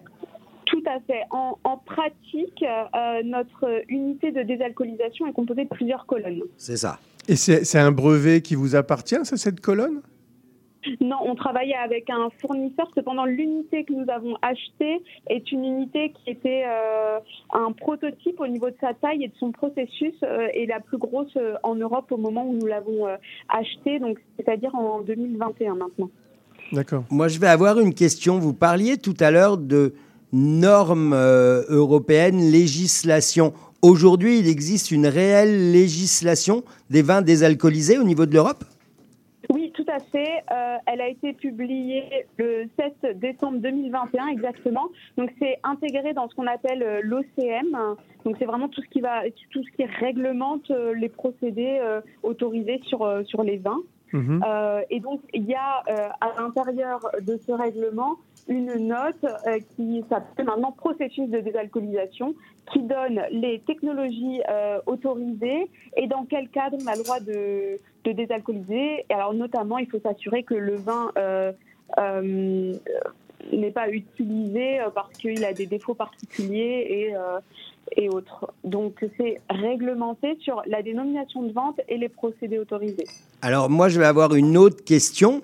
Euh, depuis le 8 décembre 2023, tous les vins sont obli- au niveau des normes européennes sont obligés d'avoir un QR, enfin seront obligés d'avoir un QR code avec tous les intrants et tous les tout ce qui s'est passé au niveau de l'élaboration. Est-ce que c'est quelque chose qui va se mettre en place pour le consommateur au niveau aussi des vins sans alcool? Bah, les vins sans alcool sont déjà étiquetés avec les valeurs nutritionnelles et la liste d'ingrédients depuis toujours, puisque même s'ils appartiennent à la catégorie des vins désalcoolisés, ils sont aussi, alors au niveau européen, euh, euh, régis par le règlement euh, de l'information aux consommateurs, Ok. qui est le règlement numéro 1169, qui oblige les produits sans alcool à indiquer leurs listes d'ingrédients et les valeurs nutritionnelles. Donc, en tant que producteur de, de produits sans alcool et dans ce cas-là de vins désalcoolisés, nos produits ont toujours été étiquetés avec la liste d'ingrédients et les valeurs nutritionnelles. La petite modification cependant depuis décembre l'année dernière, c'est qu'on va donner plus de détails sur le vin lui-même, puisque avant on indiquait uniquement vin désalcoolisé. Mhm. Maintenant, il faut en plus indiquer quels ont été les intrants du vin avant la désalcoolisation. Oui, c'est ça. Quels ont été les intrants avant la désalcoolisation D'accord. Florian, Donc, c'est un niveau supérieur d'information, on va dire. J'ai- une question, Florian. Lorsque je regarde les, les contre-étiquettes justement de, de- de certaines bouteilles, bon, en règle générale, c'est souvent le, le même, les mêmes, le même chiffre pour les, cal- les calories. On parle de 40 calories. Euh, on parle par verre, hein, bien entendu, c'est-à-dire pour 198, 188 pardon, millilitres. Mais il y, a- il y a souvent une petite différence au niveau du potassium. Euh, sur certaines, certaines bouteilles, je suis à 300 mg, qui représente quand même 10%, et sur d'autres, on est bien moins. Qu'est-ce que c'est cette différence? Qu'est-ce que ça apporte? Euh, à l'intérieur du, du tableau de valeur nutritionnelle? Oui, c'est ça, c'est ça. Au niveau, si je- quand je regarde, quand je compare des, des étiquettes euh, rouges ou blancs, d'ailleurs, je, je remarque que généralement, c'est toujours les mêmes chiffres, les mêmes grammages, les mêmes pourcentages. La seule différence, c'est au niveau du, du- du potassium. Donc, je me, je me posais cette question. Je me dis, tiens, qu'est-ce que ça, qu'est-ce que ça apporte? Qu'est-ce qui fait qu'on a quand même euh, une, une- une différence qui, qui est plus, plus du double? Voilà. Alors, ben, je, je suis surprise parce que la molécule potassium en elle-même, c'est un minéral, donc il peut être Oui. apporté euh, principalement par l'eau. Donc peut-être que euh, vous mentionnez certains produits qui ont été mélangés entre un vin désalcoolisé et de l'eau. Ah voilà, c'est ça. Alors justement, c'est peut-être ça, c'est ce ce dont on parlait tout à l'heure, c'est la différence entre un véritable vin dit désalcoolisé et un vin où euh, on a 50 à 95 de désalcoolisation. C'est bien ça? Oui, c'est ça, parce que en effet, ça veut dire aussi que certains produits contiennent jusqu'à presque 50% d'eau. C'est ça. Et ça, malheureusement, même si la loi elle est européenne, euh, ce n'est pas encore une obligation de, de mention sur, sur les bouteilles. Non, ce n'est pas en effet une obligation de mention. Ah oui, alors co- comment, comment, comment va faire le consommateur finalement pour, euh, pour, pour se repérer? Parce que euh, moi j'ai eu la chance justement de, de faire des dégustations de, on va dire, du même vin euh, 100% désalcoolisé et l'autre c'était 50-95. Et on sent vraiment une véritable différence. J'ai envie de vous dire, bon, ça, ça va peut-être vous faire rire, il y a peut-être plus de vinosité dans le 100% vin désalcoolisé, alors que dans l'autre vin, on, a, on est plus une impression de, de jus de fruits. Bah, c'est un peu logique. Oui, c'est logique, mais euh, le problème, c'est que quand on fait la comparaison, c'est pas un problème d'ailleurs, on arrive à le distinguer, mais le, le consommateur lambda qui va dans une épicerie, qui prend la bouteille, qui en prend qu'une seule, ne le sait pas et ça peut être euh, décevant pour lui. Voilà. Oui, alors vous soulevez un vrai problème auquel on est confronté, nous, en tant qu'acteurs, et on, on a une rigueur assez extrême euh, au sein des grands chais de France sur euh, la composition qu'on donne à nos produits. Alors nous, on a pris euh, pour partie de ne proposer que des produits qui sont euh, 100% vin désalcoolisé Ouais. Que ce soit notre gamme euh, aromatisée ou non. C'est-à-dire que l'aromatisé, la différence qu'il va y avoir, euh, ils ne contiennent pas d'eau. Donc ça, c'est le point le plus important pour nous. C'est-à-dire que nous, on est un acteur euh, économique important dans le secteur du vin et on veut soutenir la filière. Les vins désalcoolisés, c'est un relais de croissance maintenant pour une consommation en baisse sur euh, les vins notamment. Mhm, mhm. Et euh, donc nous, ce qu'on veut proposer aux consommateurs, c'est une vraie alternative quelque chose qui respecte réellement la nature du produit. Et nous, on s'y attache beaucoup, même si on propose une version aromatisée. Ce qu'on propose aux consommateurs aujourd'hui, c'est quelque chose qui va être une bonne alternative au niveau des cépages. Et là, on Voilà. va retrouver notre gamme JP Chenet. Après, on peut proposer quelque chose de beaucoup plus festif, beaucoup plus décomplexé, mais qui reste dans un uni- univers du vin, qui va être notamment la gamme Nos Échos, où dans la formulation, on va être sur 95% de vin désalcoolisé, et les 5% restants, c'est uniquement ce qui va apporter euh, la sucrosité notamment, et euh, l'aromatique. Et- mais mais et, euh, globalement, dans la composition, c'est du vin désalcoolisé. J'ai justement de- devant moi les deux, deux bouteilles de, de nos échos. Euh, c'est les vins, le, le vin tranquille, hein, chardonnay et, et rosé. Donc, Oui, j'imagine, oui. vous savez très bien de quoi je veux parler, j'imagine. Bon, c'est bien marqué alcool free. Bon, là, on est euh, 0.0. Est-ce que Ah ben, je suis ravie qu'on en parle. Alors Bon. là, on est sur le vin désalcoolisé 2.0. Euh, c'est nos nouveautés euh, sorties euh, tout droit de notre service recherche et développement, Mhm. où en effet, pour pouvoir proposer une alternative qui est euh, 100% euh, sans alcool, parce que dans les vins désalcoolisés, vous allez revoir euh, sur euh, toutes les contre-étiquettes quasiment qu'on est inférieur à 0,5% Oui, bien sûr. d'alcool. Mhm. Et cette gamme-là, 0.0, alors c'est une nouveauté et ça c'est possible uniquement parce qu'on rapporte de l'aromatique grâce à une fraction euh, d'arômes. Et ces arômes, et c'est la nouveauté sur cette gamme tranquille, c'est qu'ils ne contiennent pas du tout d'alcool et ce qui nous permet d'avoir un goût euh, attractif Mhm. sans avoir d'alcool. Et quand on parle de 0.0, c'est-à-dire qu'on n'est pas capable de détecter l'alcool euh, en analyse. Et qu'on garantit que le produit peut être consommé euh, et qu'il n'y a pas d'alcool du coup, du tout. D'accord. Bon, nous, nous, au Québec, on a d'abord votre Noseco, mais c'est le, le vin mousseux, en fait, hein, celui qui est à, autour de, de 11 dollars. On va en parler tout à l'heure dans, dans, dans, dans la dernière heure. Et, euh, et qui est, on va dire, euh, très honnête en, en dégustation, puisqu'on on, on l'a fait. En tout cas pour les amateurs, Pascal. et j'imagine que quand on, pense, quand on dit nos échos, on pense Prosecco derrière, euh, ce, qui est, ce qui est bien logique. Euh, Floriane, c'est tout le temps qu'on avait. Donc, euh, on, est, on est obligé là maintenant de, de- de- de- de rendre l'antenne. Un grand merci. Dommage, j'avais encore plein de questions. Oui, parce que le sujet est passionnant. Mais je, je crois savoir que vous serez peut-être au Québec dans, dans quelques mois, non? Ben, écoutez, je pense que ça peut, ça peut s'arranger. En tout cas, je serais ravie de répondre à plus de questions et d'échanger plus longuement avec vous. Tout Parce à que fait. Pour nous, le- votre marché nous tient vraiment à cœur et on aimerait beaucoup euh, pouvoir euh, proposer. euh, Bah écoutez, alors je vous, je vous invite, je vous invite en studio et on dégustera d'autres vins désalcoolisés, bien entendu, parce que bon, c'est bien janvier et février, mais on peut aussi en consommer lors des autres mois de l'année. Donc, euh, on se donne un, rendez-vous. Un grand merci, Madame Maire, donc du groupe Les Grands Chais de France. Et donc, on se dit à bientôt au cours de 2024. À très bientôt. Merci beaucoup. Bonne journée à vous. Depuis plus de 30 ans, le journal mensuel Écho Montréal est le fier porte-parole de l'actualité politique, économique, sociale et culturelle au cœur de Montréal. Distribué gratuitement et rejoignant 200 000 lecteurs, Écho Montréal est aussi un véhicule publicitaire polyvalent en répondant efficacement aux besoins de différents annonceurs, comme dans l'immobilier ou tout simplement pour y afficher avis public ou services professionnels. À lire ce mois-ci dans Éco Montréal. Le Stade olympique, un trésor caché, difficile de sourire à Montréal, 2024 des résolutions et des contradictions, Immobilier 2024, investir dans l'immobilier, le fanatisme des syndicats. Pour en savoir plus, nous vous invitons à visiter notre plateforme numérique à écomontréal.com ou à composer le 514-844-2133. 514-844-2133. Pas toujours facile la vie de famille. Ici Chantal Rodet, votre animatrice et coach familial. Je vous invite à me rejoindre à l'émission Au cœur de la famille qui est diffusée tous les mercredis soirs 19h sur les ondes de CIBL 101,5 FM Montréal.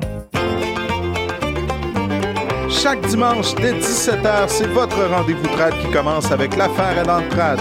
Des classiques, des nouveautés, tout ce qui a forgé et qui fait l'univers de la musique traditionnelle québécoise d'hier et d'aujourd'hui. L'affaire est dans le trad le dimanche de 17h à CIBL.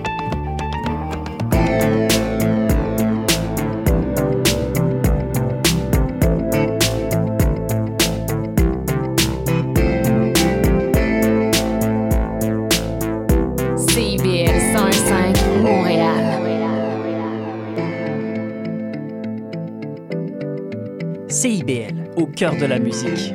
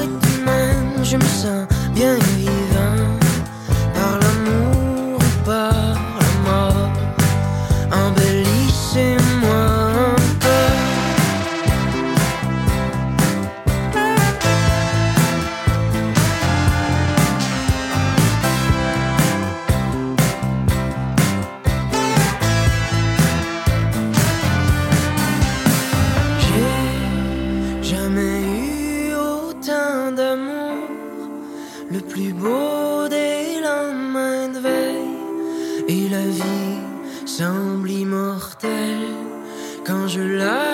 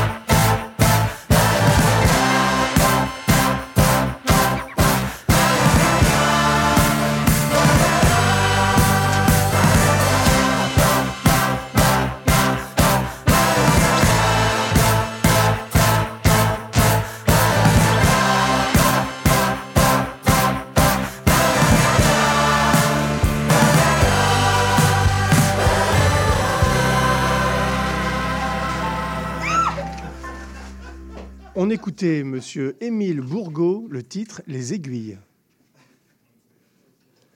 La chronique de Fanny Gauthier. Alors, c'est la chronique de Fanny Gauthier, exceptionnelle, à 10h du matin et Oui. non pas à 11h ou 11h30 comme d'habitude. Parce qu'elle a du travail, Fanny. Donc, malheureusement, elle va nous quitter euh, Oui. tout à l'heure. Tout à l'heure, elle va, elle va quitter, Quitter le studio. Voilà. Pour aller à Québec. Voilà, précisons. Donc, on l'a avec nous jusqu'à 10h30. Et bien entendu, étant donné qu'on reste sur notre thématique des sans-alcool, Fanny, vous allez nous proposer que des produits désalcoolisés et des produits que vous utilisez dans votre métier de mixologue. Exact. Donc, euh, et puis en plus, euh, je tiens à préciser que. Ah oui, c'est parce que le. Et, et Noël Fourcroy est Oui. déjà dans le studio, comme d'habitude. Il s'est glissé dans le studio. Il a fait une petite bêtise, mais c'est pas grave. Petite, vous pas voulez grave. dire, vous grosse plutôt. Il a ouvert, il a ouvert, un, il a ouvert un mousseux désalcoolisé qui a explosé. Voilà, c'est tout. Alors, oui, c'est ça. J'ai pas l'habitude des kombucha. Je me suis pas méfié. Euh, et Pourtant, on vous l'a dit. Alors, en fait, Alors, c'est ça. vous me l'avez dit, mais je savais pas qu'on pouvait avoir une telle effervescence dans un kombucha. Et vous avez, voilà, et vous avez Ah, parlé. c'est pas le kombucha, ça, euh, euh, Noël, qui Pardon. vous avez ouvert. Ah, Ah non attention. mais, Non. mais il parle de kombucha parce que vous en avez apporté Oui, aussi. exact. J'ai apporté Bon. deux kombucha parce que c'est euh, Noël qui me les a fait découvrir. Ouais. Tout à fait. Et, et en fait, c'est une, bah, la maison là-haut, qui Voilà. est de Montréal, qui propose. La maison là-haut ou ça là-haut Sur la montagne. Là-haut kombucha. Non, mais La maison, mais non, non, c'est la maison, ça s'appelle là-haut. Regardez. Ah, ok. Là-haut bah, kombucha. oh, bah oui, mais. Euh, je pensais que là-haut comme là-bas, quoi. Je sais pas moi. Non, c'est à Lévis. C'est pas là-haut, c'est Lévis. Non, la maison s'appelle L-A-O. Oui, là-haut. voilà. Donc ils font des kombucha, ils font des bulles de thé. À Lévis. Alors même si je change d'horaire, ma, ma chronique part toujours comme ça. Sans alcool. possible. Même en plus, sans alcool. Ah bah, la fête est Sans plus folle, alcool, c'est comme on dit. Donc c'est ça. Donc c'est Noël qui m'a fait euh, découvrir euh, ces beaux produits. Donc ils font justement et du kombucha. Donc ils ont là j'en ai deux sortes. Ça y est, je, sais pas du tout. je fais un monologue comme d'hab. Noël aidez-moi un peu. Oui, oui, oui, je suis là, Donc- je suis là. Donc et ils, ils font sont- donc du kombucha. C'est ça. Ils sont trois associés. On a Kim, on a Jonathan. Et euh, euh, ils sont spécialisés dans euh, la production de, de, de, de- de kombucha. C'est pas du petit kombucha, c'est vraiment, ils veulent faire du haut de gamme. Oui. Et ils ont des inspirations de thé. Et le thé est directement choisi de Chine. Pourquoi? Parce que Jonathan était un spécialiste en arts martiaux. Et comme il était un grand spécialiste en arts martiaux, il a fait un stage en Chine et il s'est rendu compte de toute la qualité que vous pouvez avoir euh, de différents thés, de tout. Et donc, quand il est revenu, il s'est dit euh, bah tiens, j'aime beaucoup le thé et il a fait des dégustations avec une entreprise que je ne sais pas si vous connaissez bien, mais qui est très intéressante au Québec, qui s'appelle Camellia sinensis. Ah oui, bien sûr. Et en fait, il a appris à découvrir, à continuer à découvrir le thé avec eux. Et à ce moment-là, sa femme Kim, eh ben, elle a voulu se détourner un petit peu de l'alcool, a voulu avoir des, des produits euh, qui, qui sont sans alcool, mais euh, quand même haut de gamme. Et c'est elle qui a un peu proposé l'idée d'avoir des produits comme, avec, qui sont festifs. C'est vraiment très bon, très fin. C'est haut de gamme. Oui, Ah alors, non, oui, c'est vraiment délicieux. C'est haut de gamme, c'est en fait bulle de thé. hein, Oui, ils voilà. appellent de ça sparkling tea. Ça, donc le titre, là, le titre, la maison s'appelle. Là-haut. L-A-O. L-A-O. Et euh, Ils font également donc des bulles de thé, mais ils font également du kombucha. Alors, ils ont ça. trois sortes au niveau du kombucha. Ils ont ce qu'ils appellent les natures, donc on a vraiment que du thé. Ils ont une autre gamme qui s'appelle les classiques. Donc avec des ingrédients qui sont donc locaux et il y a une autre sorte qui est faible en sucre. Il y a moins de, il y a un gramme de sucre par bouteille. Donc Noël m'en avait apporté. Je me suis amusée avec et là je vais vous faire donc deux, euh, deux mocktails sans alcool puisqu'on est encore pour le 28 jours, on- euh, 27 jours pour Pascal. Nous avons déjà fait commencé hier. Non, j'ai commencé en début de semaine, moi. Ah bien. Oh bah qu'est-ce qui vous arrive?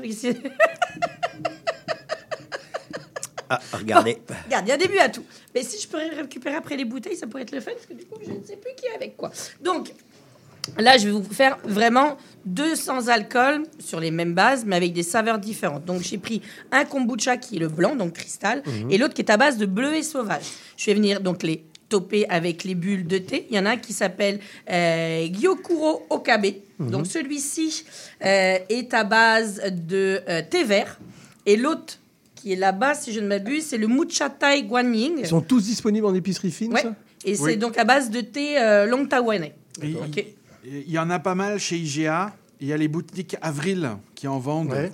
Euh, donc vous pouvez les trouver quand même assez facilement. Et naturellement, allez sur le site Oui. Là-haut, là-haut kombucha, vous pouvez taper les deux. Et vous allez trouver et tous vous les allez points de vote. trouver- Et le site est super chouette. Ils sont en train de travailler quand même encore dessus. Oui. Mais c'est vraiment Mais, très, très bien. mais en fait, au niveau des produits, c'est sûr que le kombucha, donc euh, c'est.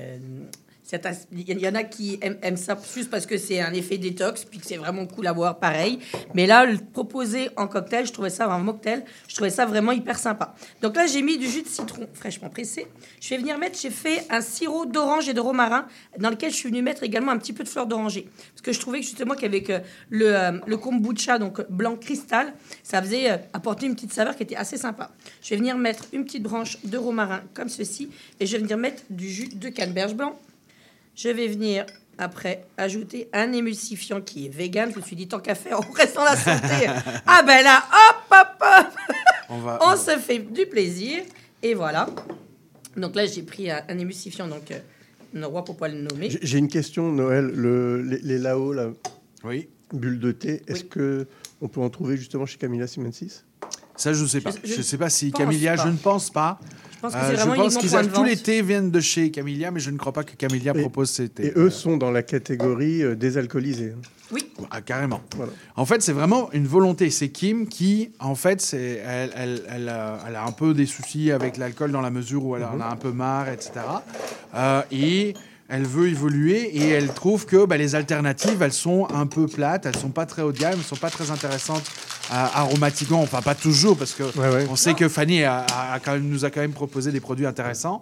Mais euh, et, et donc il y avait vraiment une recherche qui s'est passée et c'est vraiment la rencontre des deux, hein, parce que Jonathan connaissait l'été, donc euh, ils ont fait vraiment un travail ensemble. euh, pour euh, vraiment développer, travailler et chercher des produits très très raffinés. J'imagine que ça doit quand même être ouais, assez, assez onéreux parce que la bouteille est belle. Enfin, il y a, Ah, y a une est présentation. On est à c'est vraiment beau. 24,99 Ouais. la bouteille. Ouais. Mais ça vaut le coup, vraiment. euh, Non, c'est vraiment beau, c'est bien auditeurs, fait, parce que quand vous allez voir bu- bulle de thé en plus, tout de suite. Oui, mais ça, on- ça, ça éveille parce que la curiosité, curiosité. parce qu'on ne sait pas. Moi, c'est la première fois que j'en goûtais et je trouvais ça vraiment super bon. En plus, c'est c'est délicat, c'est très Et fin. ce que vous nous avez apporté, en plus, il y a une vraie différence. Ouais, c'est ouais, très intéressant d'avoir les deux. Est-ce qu'il y a de la théine dedans? Euh, J'imagine, oui, oui, parce que vous avez le tanin aussi hein, qui est Oui. présent. C'est Donc là- ça que- Je te dirais même que c'est plus intéressant que les mousseux vins désalcoolisés. Moi, j'ai trouvé ça vraiment Moi, super je suis d'accord intéressant. avec ce. C'est avec ça. le Ouais. kombucha également de nature pour ceux qui veulent. Donc celui-ci, c'est le cristal que je, vais que je travaille dans le premier Alors là, cocktail. j'espère que vous allez me réconcilier. parce que ça, Alors jamais- aussi, Alors- petite, petite note, il recommande toujours de le servir en température de 8 à 15 degrés, mais pas nécessairement froid frappé, parce que justement, vous avez du tanin.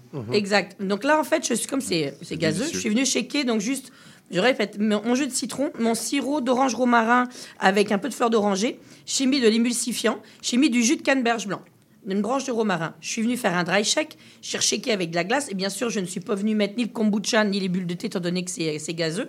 Donc là, je viens juste de mettre mon, euh, mon kombucha dans mon shaker, ok? Là, je viens filtrer dans un beau verre à fise. Eh, C'est vraiment bon. hein. Et là, je vais venir donc toper donc avec le premier bulle de thé, Ouais. qui est donc euh, le Gyokuro euh, Okabe, Mhm. à base donc de thé vert. Donc là, je vais venir rincer ma timbale de shaker, hop, pour récupérer tous les, les petits sucres, etc. Je vais venir juste donc toper dans mon verre fizz. Je vais juste venir mettre un petit euh, zeste. Bien entendu, vous aurez le temps de nous mettre ces recettes Oui. Sur la page Facebook. Alors pour les produits, là, il va falloir que les auditeurs cherchent un peu. Ouais, mais regarde, euh, il y a 28 jours pour le faire. fait que là, j'ai mis une orange déshydratée avec une branche de romarin. On prendra une petite photo, puis... euh, Et puis honnêtement, ça reste quand même beau. J'ai mis ça dans un beau verre à fils. Mais au niveau des saveurs, ça fait quelque chose de différent que quand on fait un ginto sans alcool ou un rum and coke sans alcool ou peu importe. Voilà, puis, et puis c'est pas forcément pour les enfants d'ailleurs, c'est pas parce que c'est désalcoolisé que. Non, non, mais C'est- très bon. Puis c'est c'est santé, encore une fois. Le kombucha est, révé- est- enfin, est réputé pour avoir un effet détox. Fait que là, on se donne en plus bonne conscience, santé dans tous les sens du terme, pour le coup. Il est, il est très bien. Merci. Ouais, ça j'aime ça. Donc là, le deuxième. Comme moi, ce que je reproche beaucoup aux produits dits désalcoolisés, c'est le manque d'acidité. Bah, avec le, kombucha, on en le- a la et- côté et, acidité. voilà, et c'est ça, on a l'impression que c'est le kombucha qui vient euh, rééquilibrer. Bah, c'est ça, ça vient comme rebalancer le- Ouais. l'effet. euh, Ah, c'est vraiment super bon. Ouais, Et- j'approuve. Merci, les gars. Une petite touche de sucre, mais euh, vraiment. euh, Bah, très léger. voilà. Fait que là, le deuxième, étant donné que. euh, Je dirais que le un- sucre lui donne un peu de texture. Là, là, Fanny, vous allez faire combien de cocktails Là, je vais faire le deuxième à base de. euh, Mais après, de vous kombucha. continuez avec, avec des bières Après, je fais une dégustation de D'accord, bière. donc on ira en pause musicale entre les deux. hein. Mais oui.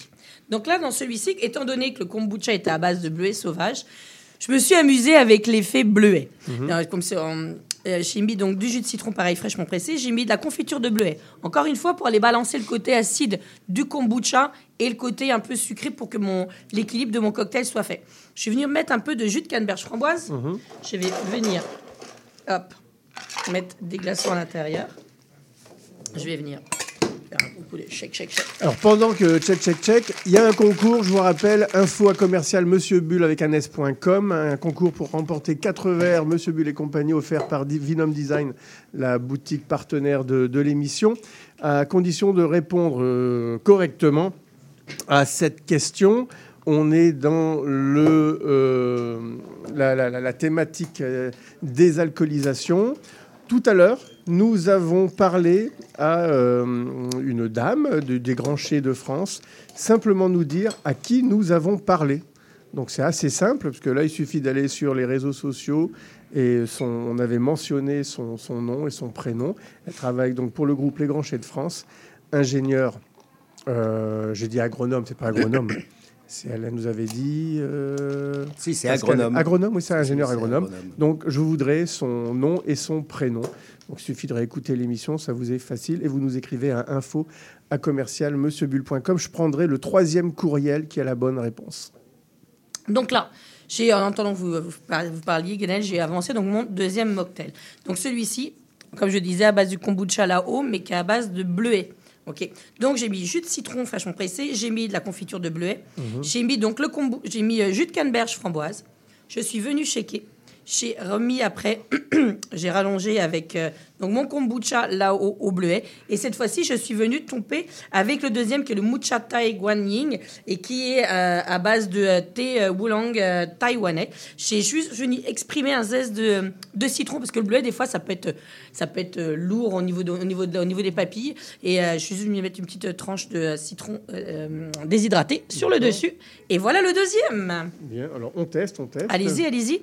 Mais après, c'est voilà, c'est intéressant, c'est de le goûter nature également, le kombucha, et de voir ce que ça donne. Vous l'avez fait pour les bulles de thé Ça fait, ça fait un peu pareil que le précédent, sauf que là, on est sur le fruit rouge. Oui, complètement. Mais, Et mais si on- vous regardez, d'ailleurs, il est rouge, hein, le, euh, le kombucha au. Ouais, mais on est dans le même lien, même lien au niveau de la, la- la fraîcheur, au niveau de l'acidité. C'est, c'est vraiment bon. Alors, je trouve que c'était une nouvelle approche au niveau des sans-alcool de travailler avec du kombucha. C'était hyper original. Enfin, je trouvais ça original et je me suis bien amusée en fait. Et ça, atelier saveur, vous le faites plutôt régulièrement dans les mocktails? On va vous le, pr- vous le Ouais. proposer? Ouais, ouais, non, mais complètement. Puis je trouve que c'est, encore une fois, là, c'est sûr que je fais, plus de cours euh, sans alcool en, en- en ce moment euh, que par rapport à l'habitude. Mais c'est vrai que c'est hyper intéressant. Alors, le- la, la problématique qu'on aura, si- ou même au bar, c'est, euh, c'est le volume. Parce qu'une fois que c'est ouvert, bah, ça s'évente assez rapidement, j'ai envie de dire. Fait que on- si on ouvre la bouteille, il faut être certain de la passer parce que sinon, c'est un peu dommage de gaspiller. Mais si vous avez des invités, faites, je sais pas, moi, il y a le nouvel an euh, asiatique. euh, tu sais, on s'amuse, honnêtement, amusez-vous. Si je me souviens bien, cette année. C'est Dragon cette année, je ne sais 24, pas. je crois que c'est Oui, l'année je du pense que dragon. oui. Oui, Mhm. ok. Je pense Mais en tout oui. cas, regarde, vous avez une soirée, peu importe, puis je trouve ça encore original, le fait de travailler et du kombucha et des bulles de thé. Enfin, moi, j'étais vraiment scotché quand, quand Noël m'a présenté les bouteilles et je me suis dit, waouh, je savais même pas que ça existait. Donc, c'était vraiment une belle découverte. Et pour moi, puis je vous le tenais à vous le partager Voilà. aujourd'hui. Ça s'appelle LAO. L-A-O, euh, bulle de thé. Je pense que de toute façon, si vous allez sur un moteur de recherche, Oui, vous faites là-haut kombucha, vous allez tomber, Vous puis allez encore une fois, vous rentrez votre code postal. c'est là au kombucha, de mais ils font aussi des bulles de thé. hein. Mais celui au euh, Tiquanien, là, il est particulièrement bon. Oui.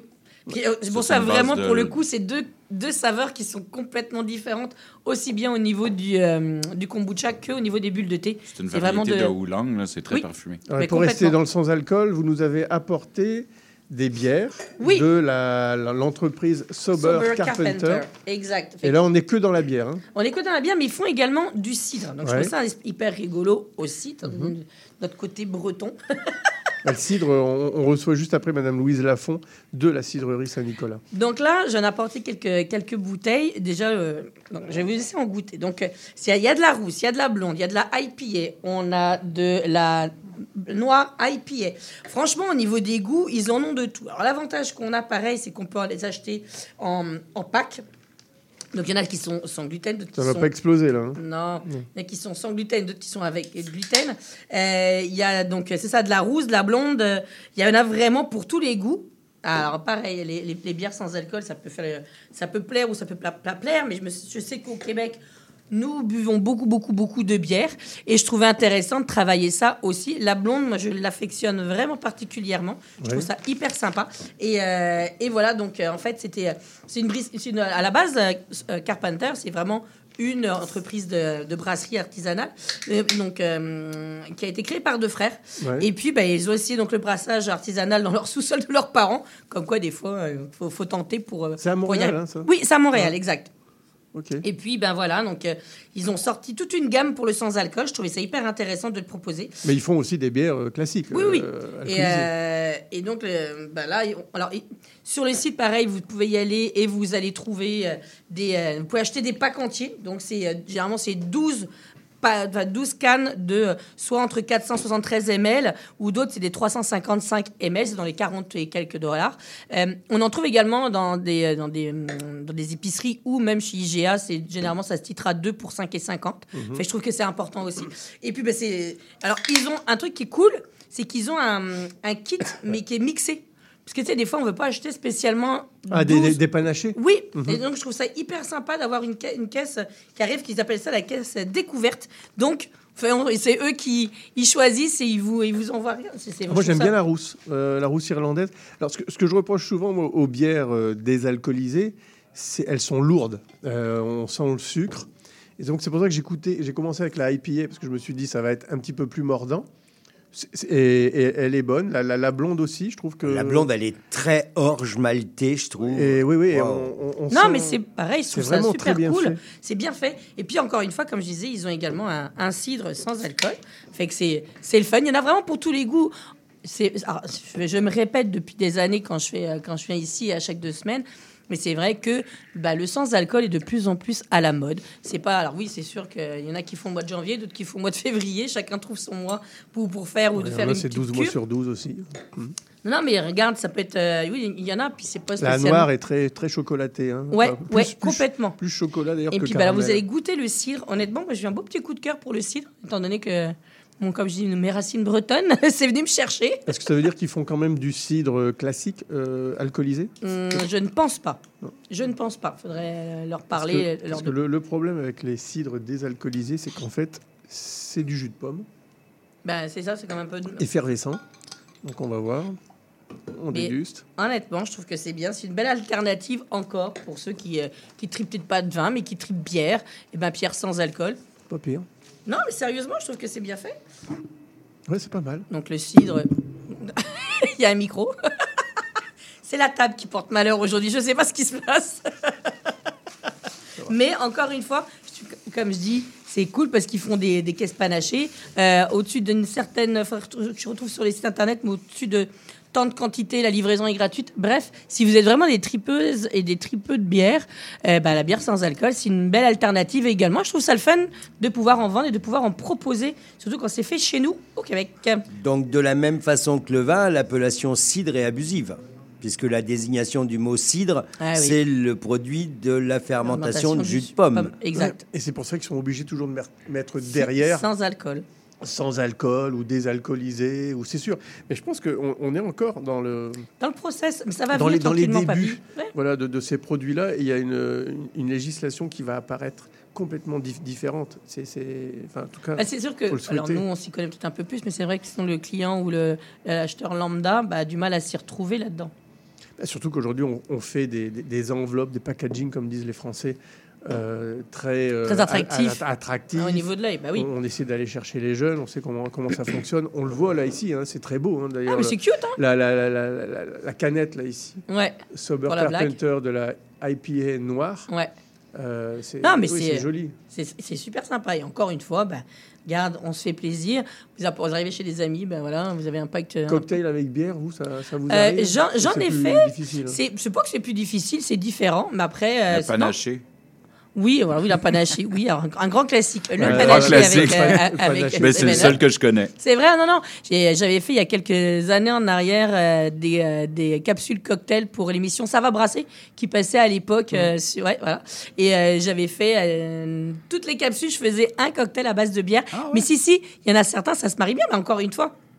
Avec une blonde, moi j'irais plus avec tout ce qui va être euh, orange, avec euh, des choses beaucoup plus légères. C'est sûr qu'avec euh, de la rousse, eh ben, on irait avec des, avec des fruits rouges, avec même de la, de la confiture de framboise ou de la confiture de bleuet, comme j'ai travaillé tout de suite. Mais non, non, il y a moyen de s'amuser, même avec des bières, à faire des, des, des, des, des cocktails avec ou sans alcool, mais avec des bières.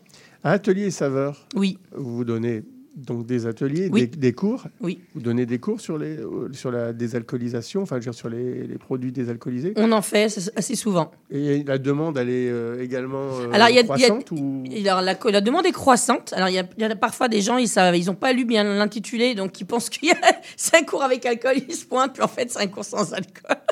Mais ça arrive. Mais oui, on a de plus en plus de demandes, et même plus sur des cours corporatifs où les gens nous demandent d'avoir une, une- option qui est sans alcool dans les, dans les suggestions de cocktails de base qu'on propose, donc pour les cartes corpo, Mais printemps-été C'est ou automne-hiver. également euh, là en saison, c'est plutôt en ce moment. Ils suivent la, la- la tendance. Les deux, non, j'ai envie de dire, même pendant le temps des fêtes, il y en avait plusieurs, parce qu'encore une fois, ben, il y en a qui conduisent, il y en a qui veulent pas abuser, parce que c'est un parti de Noël avec euh, leur patron et qui veulent rester un peu droit. Mais non, non, de plus en plus. Et euh, c'est pas, c'est c'est vraiment plus rare. Au bar La Plage, ma carte de sans alcool, là, je travaille ben, justement tout le, mois de, tout le mois de février avec la gamme Noah de. euh, de euh, Patrice Plante Mhm. avec euh, que les sans alcool puis en fait euh, bah, chaque semaine on fait un, on fait un sans alcool différent J'aurais pu venir ici et justement vous proposer, on en a parlé il y a deux semaines, mais avec un Negroni sans alcool, parce qu'il y a du vermouth sans alcool, il Mhm. y a de l'apéritivo sans alcool, il y a du gin sans alcool. Et en fait, pendant tout le mois de février, euh, tous, les, euh, tous les mocktails qu'on vend, on remet à la fin de février un dollar pour la fondation euh, Jean Laporte. Ouais, donc euh, et la, et la demande est vraiment présente. Les sangrias sans alcool, l'été dernier, euh, c'est vraiment populaire. On fait des spritz sans alcool également. Fait que non, non mais vraiment, veux, veux pas. La tendance est vraiment, vraiment, vraiment présente. Merci Fanny en tout cas pour tous ces, ces cocktails qui seront affichés cet après-midi ou ce week-end sur la page Facebook Monsieur Bull et compagnie. On fait une pause musicale et publicitaire. On reçoit l'invité de Noël Fourcroy, Madame Louise Lafont des cidreries et vergers Saint-Nicolas. On attend le changement en levant les yeux au ciel. C'est peut-être nous qu'il faut qu'il change, man. Yeah, yeah.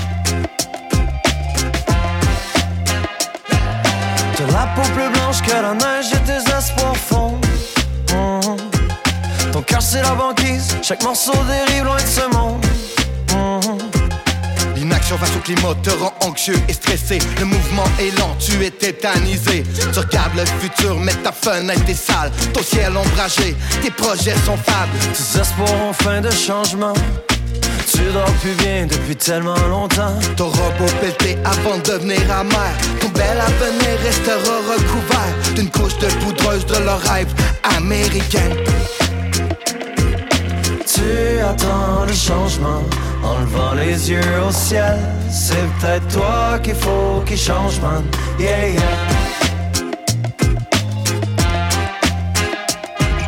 Combien nous faut-il de beaux reportages d'espèces disparues et loin du carnage? On trouvera le moyen de s'enrichir sur le dos du naufrage. Et des naufragés qu'on laisse noyer.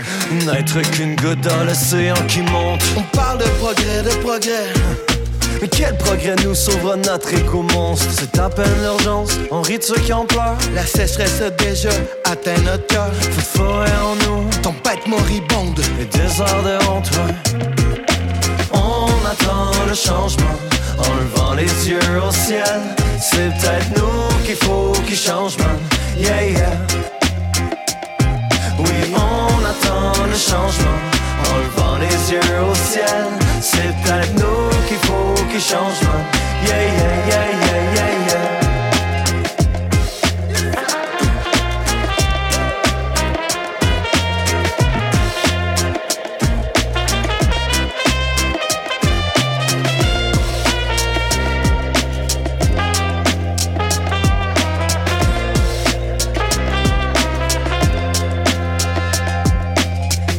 j'attends le changement en levant les yeux au ciel. C'est peut-être moi qu'il faut qu'il change. Yeah, yeah.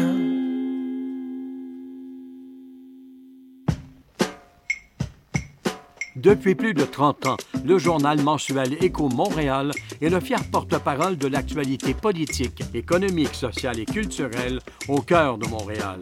Distribué gratuitement et rejoignant 200 000 lecteurs, Écho Montréal est aussi un véhicule publicitaire polyvalent en répondant efficacement aux besoins de différents annonceurs, comme dans l'immobilier ou tout simplement pour y afficher avis public ou services professionnels. À lire ce mois-ci dans Éco Montréal. Le Stade olympique, un trésor caché, difficile de sourire à Montréal, 2024 des résolutions et des contradictions, Immobilier 2024, investir dans l'immobilier, le fanatisme des syndicats. Pour en savoir plus, nous vous invitons à visiter notre plateforme numérique à ecomontréal.com ou à composer le 514-844-2133. 514-844-2133. Ah, la bouffe! Sophie Ginou et Gilles Dameneux mettent la table pour vous servir tout ce qui se passe dans l'industrie. Au menu, les chefs, les artisans, les producteurs, les initiatives alimentaires, tous les développements autour du mouvement vegan, les solutions au gaspillage, découverte des produits locaux, les tendances et les événements à venir. Plaisir gourmand. Tous les mardis, 18h. CIBL, au cœur de la bouffe. La fin du rap. Une émission 100% hip-hop d'ici et d'ailleurs qui ne vous laissera jamais sur votre appétit.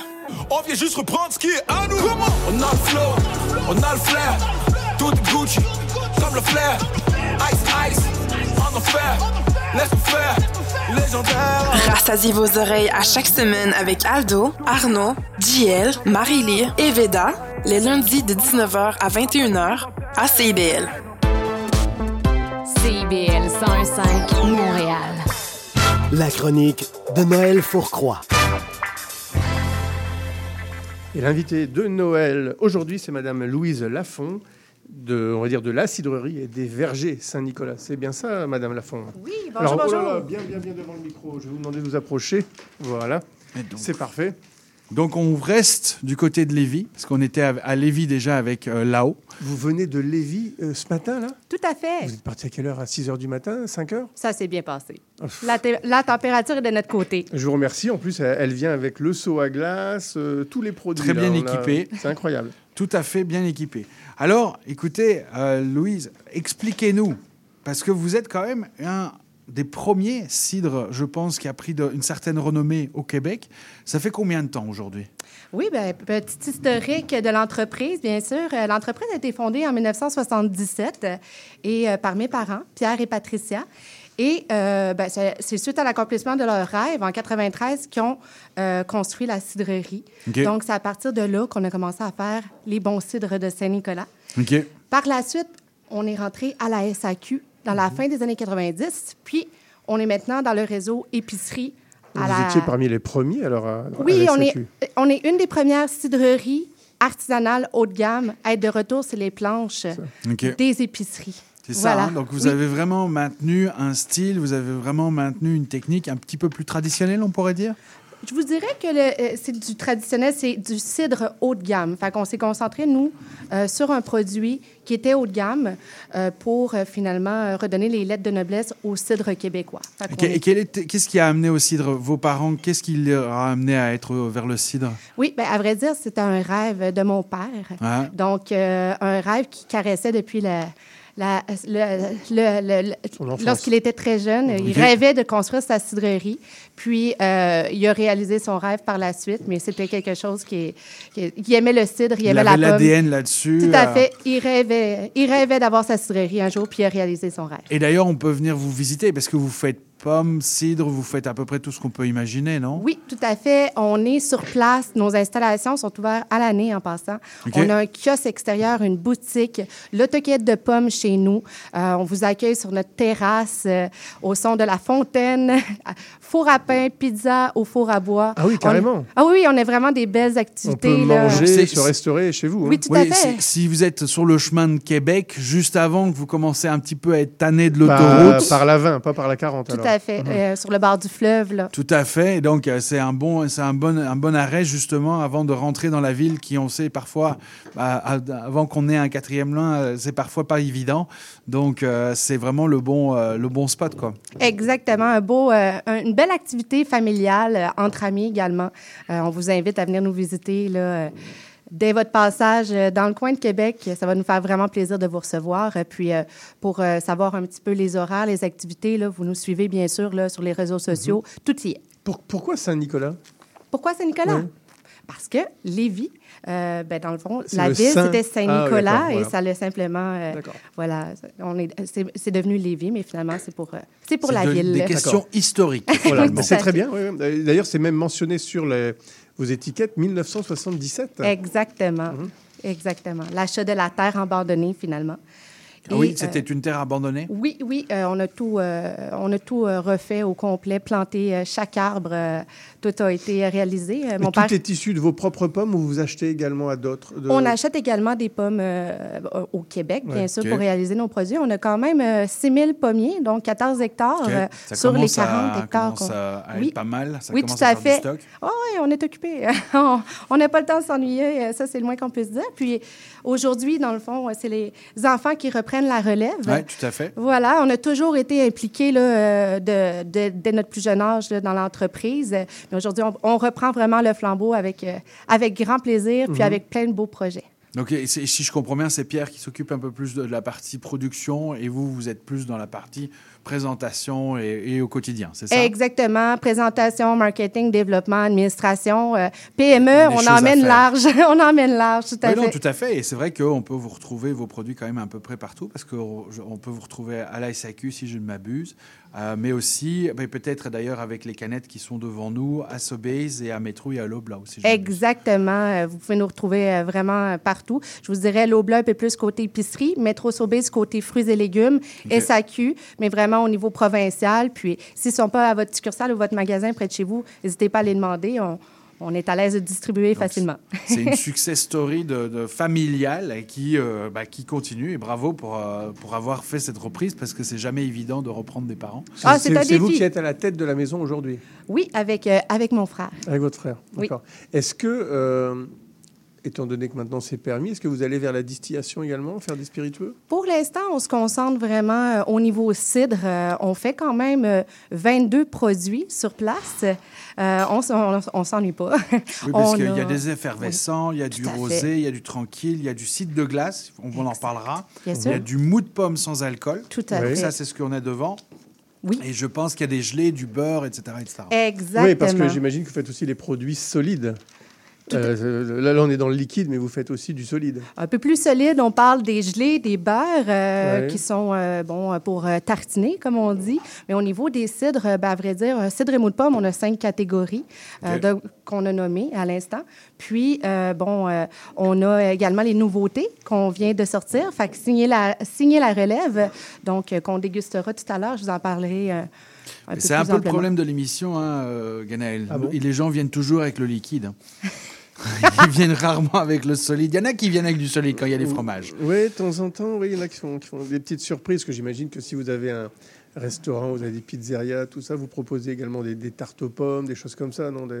Oui, oui, euh, on, on fait le pain sur place et tout. Là. Fait Et moi, je pense qui dit pomme dit poire. Très souvent, le, quand on, est dans, on a un verger, on a aussi des, des- des poires. Vous en avez aussi? On a quelques poiriers, mais je vous dirais qu'on se concentre sur notre euh, douzaine de variétés de pommes. Euh, puis on est vraiment là, dans le monde de la pomme euh, chez nous. Là, on se concentre vraiment sur euh, cette Et est-ce qu'on peut aller cueillir des pommes Bien chez vous? sûr, Ah, on ok. offre l'autocueillette chez nous, euh, donc euh, très populaire d'ailleurs. Euh, on vous invite à venir euh, passer chez nous là, de, entre euh, environ, je dirais, la, Et- la fête du travail et l'Action de Et là, grâce. mais là, bon j'imagine que c'est une surface destinée à ça. Et ce ne sont pas les mêmes pommes, peut-être, pour vos cidres, ou alors peu importe? Ah, peu importe. Peu On invite les gens à se promener comme, comme bon leur semble, à aller marcher soit euh, sur le bord, euh, sur le bord euh, du fleuve. On a, on a no- no- notre terre tombe euh, sur, euh, sur le bord euh, du fleuve ou simplement à l'autre bout complètement. Là, Euh, vous pouvez vraiment cueillir vos pommes à l'endroit qui vous chante. Et donc, c'est- les enfants sont très bienvenus et ils ont droit à un petit mou de pomme. Exactement. Puis d'ailleurs, sur place, bon, hein. On fait déguster, euh, on fait déguster dans les produits. Donc, euh, si vous êtes curieux, bon, euh, découvrir nos produits, c'est tout à fait gratuit. On fait la dégustation, les explications, euh, l'historique de l'entreprise et de l'histoire du site de glace. Là, vous avez un breton qui vient de me dire que euh, c'était. J'ai parlé bon. du mou. J'ai parlé du mou de pomme. Ça commence par là en général. hein. J'ai parlé du, du, du, du- du- du mou. Bon, euh, c'est pour ça que c'était marqué 0 degré sans alcool. Mais bon, forcément, mais qui dit mou dit peut-être départ de, de- fermentation. Comment ça se passe? C'est pressé, euh, Mhm. tout simplement, euh, puis euh, filtré, puis par la suite, c'est stoppé dès le début. Alors, c'est vraiment un produit qu'on retrouve qui est sans alcool. C'est ça, mais vous avez tenu à, à l'ajouter quand même sur la, la canette, je vois. hein. c'est marqué pur jus 100%, mais juste au-dessus, vous avez mentionné sans alcool. Exactement, Zéro pour que ça soit vraiment clair euh, Ouais. pour euh, le consommateur. Là. Euh, D'ailleurs, pour le, le mois sans alcool, des filles sans alcool, super intéressant. Là, bien sûr, on parle de cidre, mais on parle aussi de nos produits sans alcool qui sont très populaires, les mous de pomme Saint-Nicolas. J'ai trois options. Alors, euh, mou de pomme, Saint-Nicolas, mou de pomme canneberge Ouais. Saint-Nicolas et le mou de pomme Honey Crips 100% pur Honey Crips. Euh, Aujourd'hui, j'ai amené le résolu, qui est un nouveau format. Euh, parce que, bon, on connaît un peu les produits, ils sont souvent dans, les, dans nos bouteilles 750 ml. Euh, donc, euh, mais on a, euh, l'été passé, on a sorti euh, les formats un petit peu plus euh, pratico-pratiques. OK. Donc, le mou de pomme qu'on a mis en canette en 473 qu'on vous fait déguster. Bah, c'est euh, bien, parce que c'est presque un demi-litre, ça. Donc, euh, non, mais c'est bien, c'est suffisant. Tout à fait. Alors ça, ça s'appelle le résolu. Moi, j'ai bien aimé. Pascal, je sais pas si vous avez dégusté le... C'est très intéressant. Hein Vraiment, non, non, c'est euh, c'est bon. C'est vraiment bon. Il y a, il y a- c'est du mou de pomme. euh, Il y a une touche de sucre, mais qui n'est pas écœurante. Non, c'est pas écœurant. C'est vraiment, c'est ça qui est agréable aussi. Un bel équilibre. Et moi, Et- je trouve que ça. Et là, moi, je viens de verser. Alors là, là par contre, on passe dans l'alcool, là, désormais. Euh, c'est un cocktail euh, au cidre, pétillant, que vous avez houblonné. C'est Tout à fait. On a, euh, c'est le Saint-Nic, euh, un produit qui a été fait euh, en l'honneur de notre, de notre patelin pour remercier toutes les, toutes les gens qui nous ont accompagnés, encouragés dans nos projets. Donc, euh, c'est un cidre euh, qu'on a euh, rajouté finalement le, le houblon. Euh, c'est le houblon en passant des, des jarrets noirs. Des jarrets noirs. Oui, si vous filtré? connaissez. C'est le principe d'une filtration Vous faites comment? Euh, ça, au niveau de la, de la du procédé, dans le fond, c'est, on, pourrait, on pourrait en parler davantage, mais si on peut dire, c'est un peu comme une infusion. C'est ça. Voilà. Donc, c'est très léger. Fait que ce qui est intéressant avec le Saint-Nic, euh, c'est qu'on a la légèreté du produit, hein, du cidre, mais on a le petit goût du houblon. Donc, C'est euh, ça. Mais c'est c'est très, un- c'est un piège à terrasse. On sait que malheureusement Simon ne pourra pas nous accompagner euh, vu qu'il ne peut pas boire de houblon. Voilà. Mais euh, euh, par contre, c'est vraiment dommage dans la mesure où c'est vraiment très frais, très élégant et on sent vraiment le, le, le- le côté presque floral du houb- houblon. Ah, ceux- qui aiment le houblon, oui, c'est c'est- c'est le produit. Moi, personnellement aussi, je suis. Je, je- je m'éloigne, mais, euh, mais je comprends qu'on puisse aimer ça. Et on a une petite amertume en bouche qui nous Ouais. rappelle, mais qui, et qui finit sur l'acidité. C'est très sympa. Exact. Et c'est très, très agréable. Qu'est-ce que vous en pensez, Pascal? Mais moi, je suis pas obligatoirement. Je trouve que le houblon masque la pomme. Ah oui. C'est c'est un peu dommage. Mais Ouais, C'est oui. une aromatisation. hein. Le, Oui, le- ça, houblon c'est ça, c'est ça. Donc On est euh, ça, d'accord. c'est toujours un petit. euh, Et moi, j'ai déjà tapé dans le euh, rosé. La passionnée. Voilà, la passionnée. C'est normal, il y a de l'alcool dans celui-ci. Donc là, on revient, on, on- on revient au, au cidre Tout à fait. pétillant, donc pour moi traditionnel. Et là, est-ce que vous produisez oui. beaucoup de rosé Parce que je crois que c'est un peu une spécialité aussi. euh. Le rosé, on en fait trois, trois sortes. On a euh, la passionnée, qui est la, nouveauté également, de la cidrerie en canette, comme un peu le Saint-Nic. Et euh, en bouteille, on fait également le Petit Normandie de Ok. pommette Geneva et le rosé Saint-Nicolas de pommes fraises framboises. Vous Fait faites un 100% Geneva. Tout à fait. Ben, c'est c'est un, c'est un, un mix, je dirais, entre la pomme et la Geneva. On a des vergers euh, de perte de vue de Geneva. D'ailleurs, c'est très joli quand c'est en fleurs. Puis, euh, le- tout à fait. Donc, la passionnée. impressionnant, franchement, Oui, c'est de magnifique. Donc, la teinte rosée du produit, c'est dû à la chair de la pommette qui est Exactement. rosée. Tout à fait. Est-ce que vous faites également des, des cidres en méthode traditionnelle? Je ne fais pas en méthode traditionnelle, non. Non, Donc tout est euh, gazéifié. Tout est gazéifié sur notre chaîne, exactement. Vous, vous vous imaginez pas un jour faire comme ça, je sais pas moi, une, un pupitre, euh, essayer euh, On en a déjà fait dans le passé, en, en cuve close, mais on a décidé, En pour plusieurs close. raisons, de se concentrer sur, sur l'autre méthode. Je comprends. Louise, on va faire une pause musicale et on se retrouve avec peut-être d'autres produits parce que je vois que vous avez apporté dans le seau, il y a du cidre de glace. Ça, j'imagine que vous n'en élaborez pas depuis euh, les années 70. et puis également un cidre rosé euh, Petite Normandie. Tout à fait. À tout de suite. À tout de suite.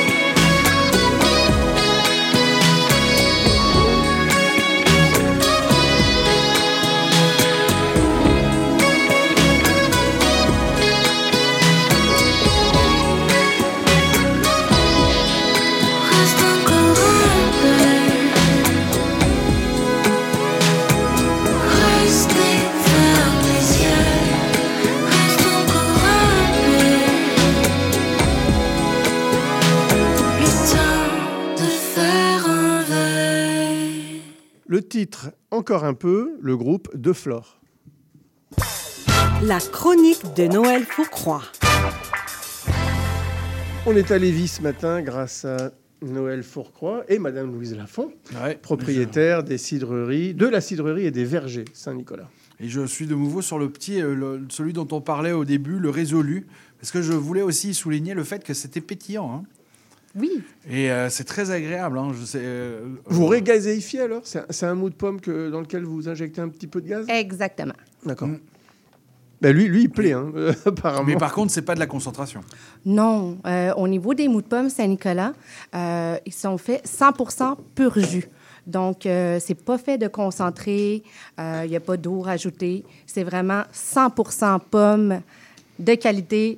Euh, c'est comme si on croquait dans la pomme. Et vous ne vendez pas vos pommes aux autres Non, on garde, notre, vous. on garde notre, euh, notre récolte euh, tout entière euh, pour, euh, pour nos produits. D'accord. Euh, vous avez apporté une bouteille, là je vois que vous l'avez ouverte pendant la pause, ça s'appelle le Petite Normandie. Quelle est la différence entre lui, parce que je vois que c'est un rosé, et le rosé qu'on a dégusté tout à l'heure? Oui, donc euh, les pourcentages de pommettes et de pommes sont différentes. La Ouais. conception est différente également. Fait qu'on vous invite à le déguster. Et là, on est sur une bouteille de 750. Oui, un bel apéro pour la Saint-Valentin, un beau rosé québécois qu'on vous offre. Bah, je préfère nettement. C'est fou la différence quand même. hein, euh, bouteille, canette. Ah. Là, je retrouve vraiment l'essence du vrai cidre. Oui, on n'a pas le même euh, niveau de gazéification. euh, la, la bulle n'est pas pareille en Mhm. canette et en bouteille. Non, non, puis on a le petit côté tanin, euh, le côté tannique, la, la, la pomme, la peau. euh. Ouais, Il y a, il y a bien ça. peut-être un- on- peut-être que la méthode aussi, j'imagine que pour la canette, vous avez été chercher plus la fraîcheur, alors que pour la, bouteille, probablement, vous avez été chercher plus la rondeur. Oui, ben, c'est sûr que nos produits sont tous basés sur la fraîcheur. C'est notre marque de commerce. On veut que nos produits goûtent la pomme. On veut que ça soit frais en bouche.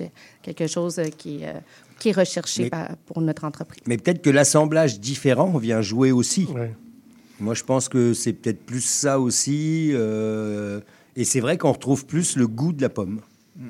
Oui, c'est vrai. Non, non, je, je, C'est je suis en train de regarder la contre-étiquette. Vous mentionnez pas hein, les variétés. Si, ah, si vous la marquez, mais principalement, principalement la, la, la Geneva, qui donne la couleur, bien entendu. Et aussi la fraîcheur, l'acidité. Parce que la, la Geneva, c'est assez acidulé quand même. hein, On est à pomme. 5 degrés d'alcool. Très frais, très élégant, très... et on sent vraiment le côté, tra- malgré tout, méthode traditionnelle. Quoi. Vraiment bien. Ça, on, on l'a à combien? Combien ça dans, dans le réseau? C'est combien? C'est combien? Ça se détaille euh, aux alentours de 16,99. D'accord. Vous allez le retrouver, euh, ben, la Passionnée et le Petite Normandie. Vous allez retrouver dans le réseau SAQ dès le printemps. Voilà.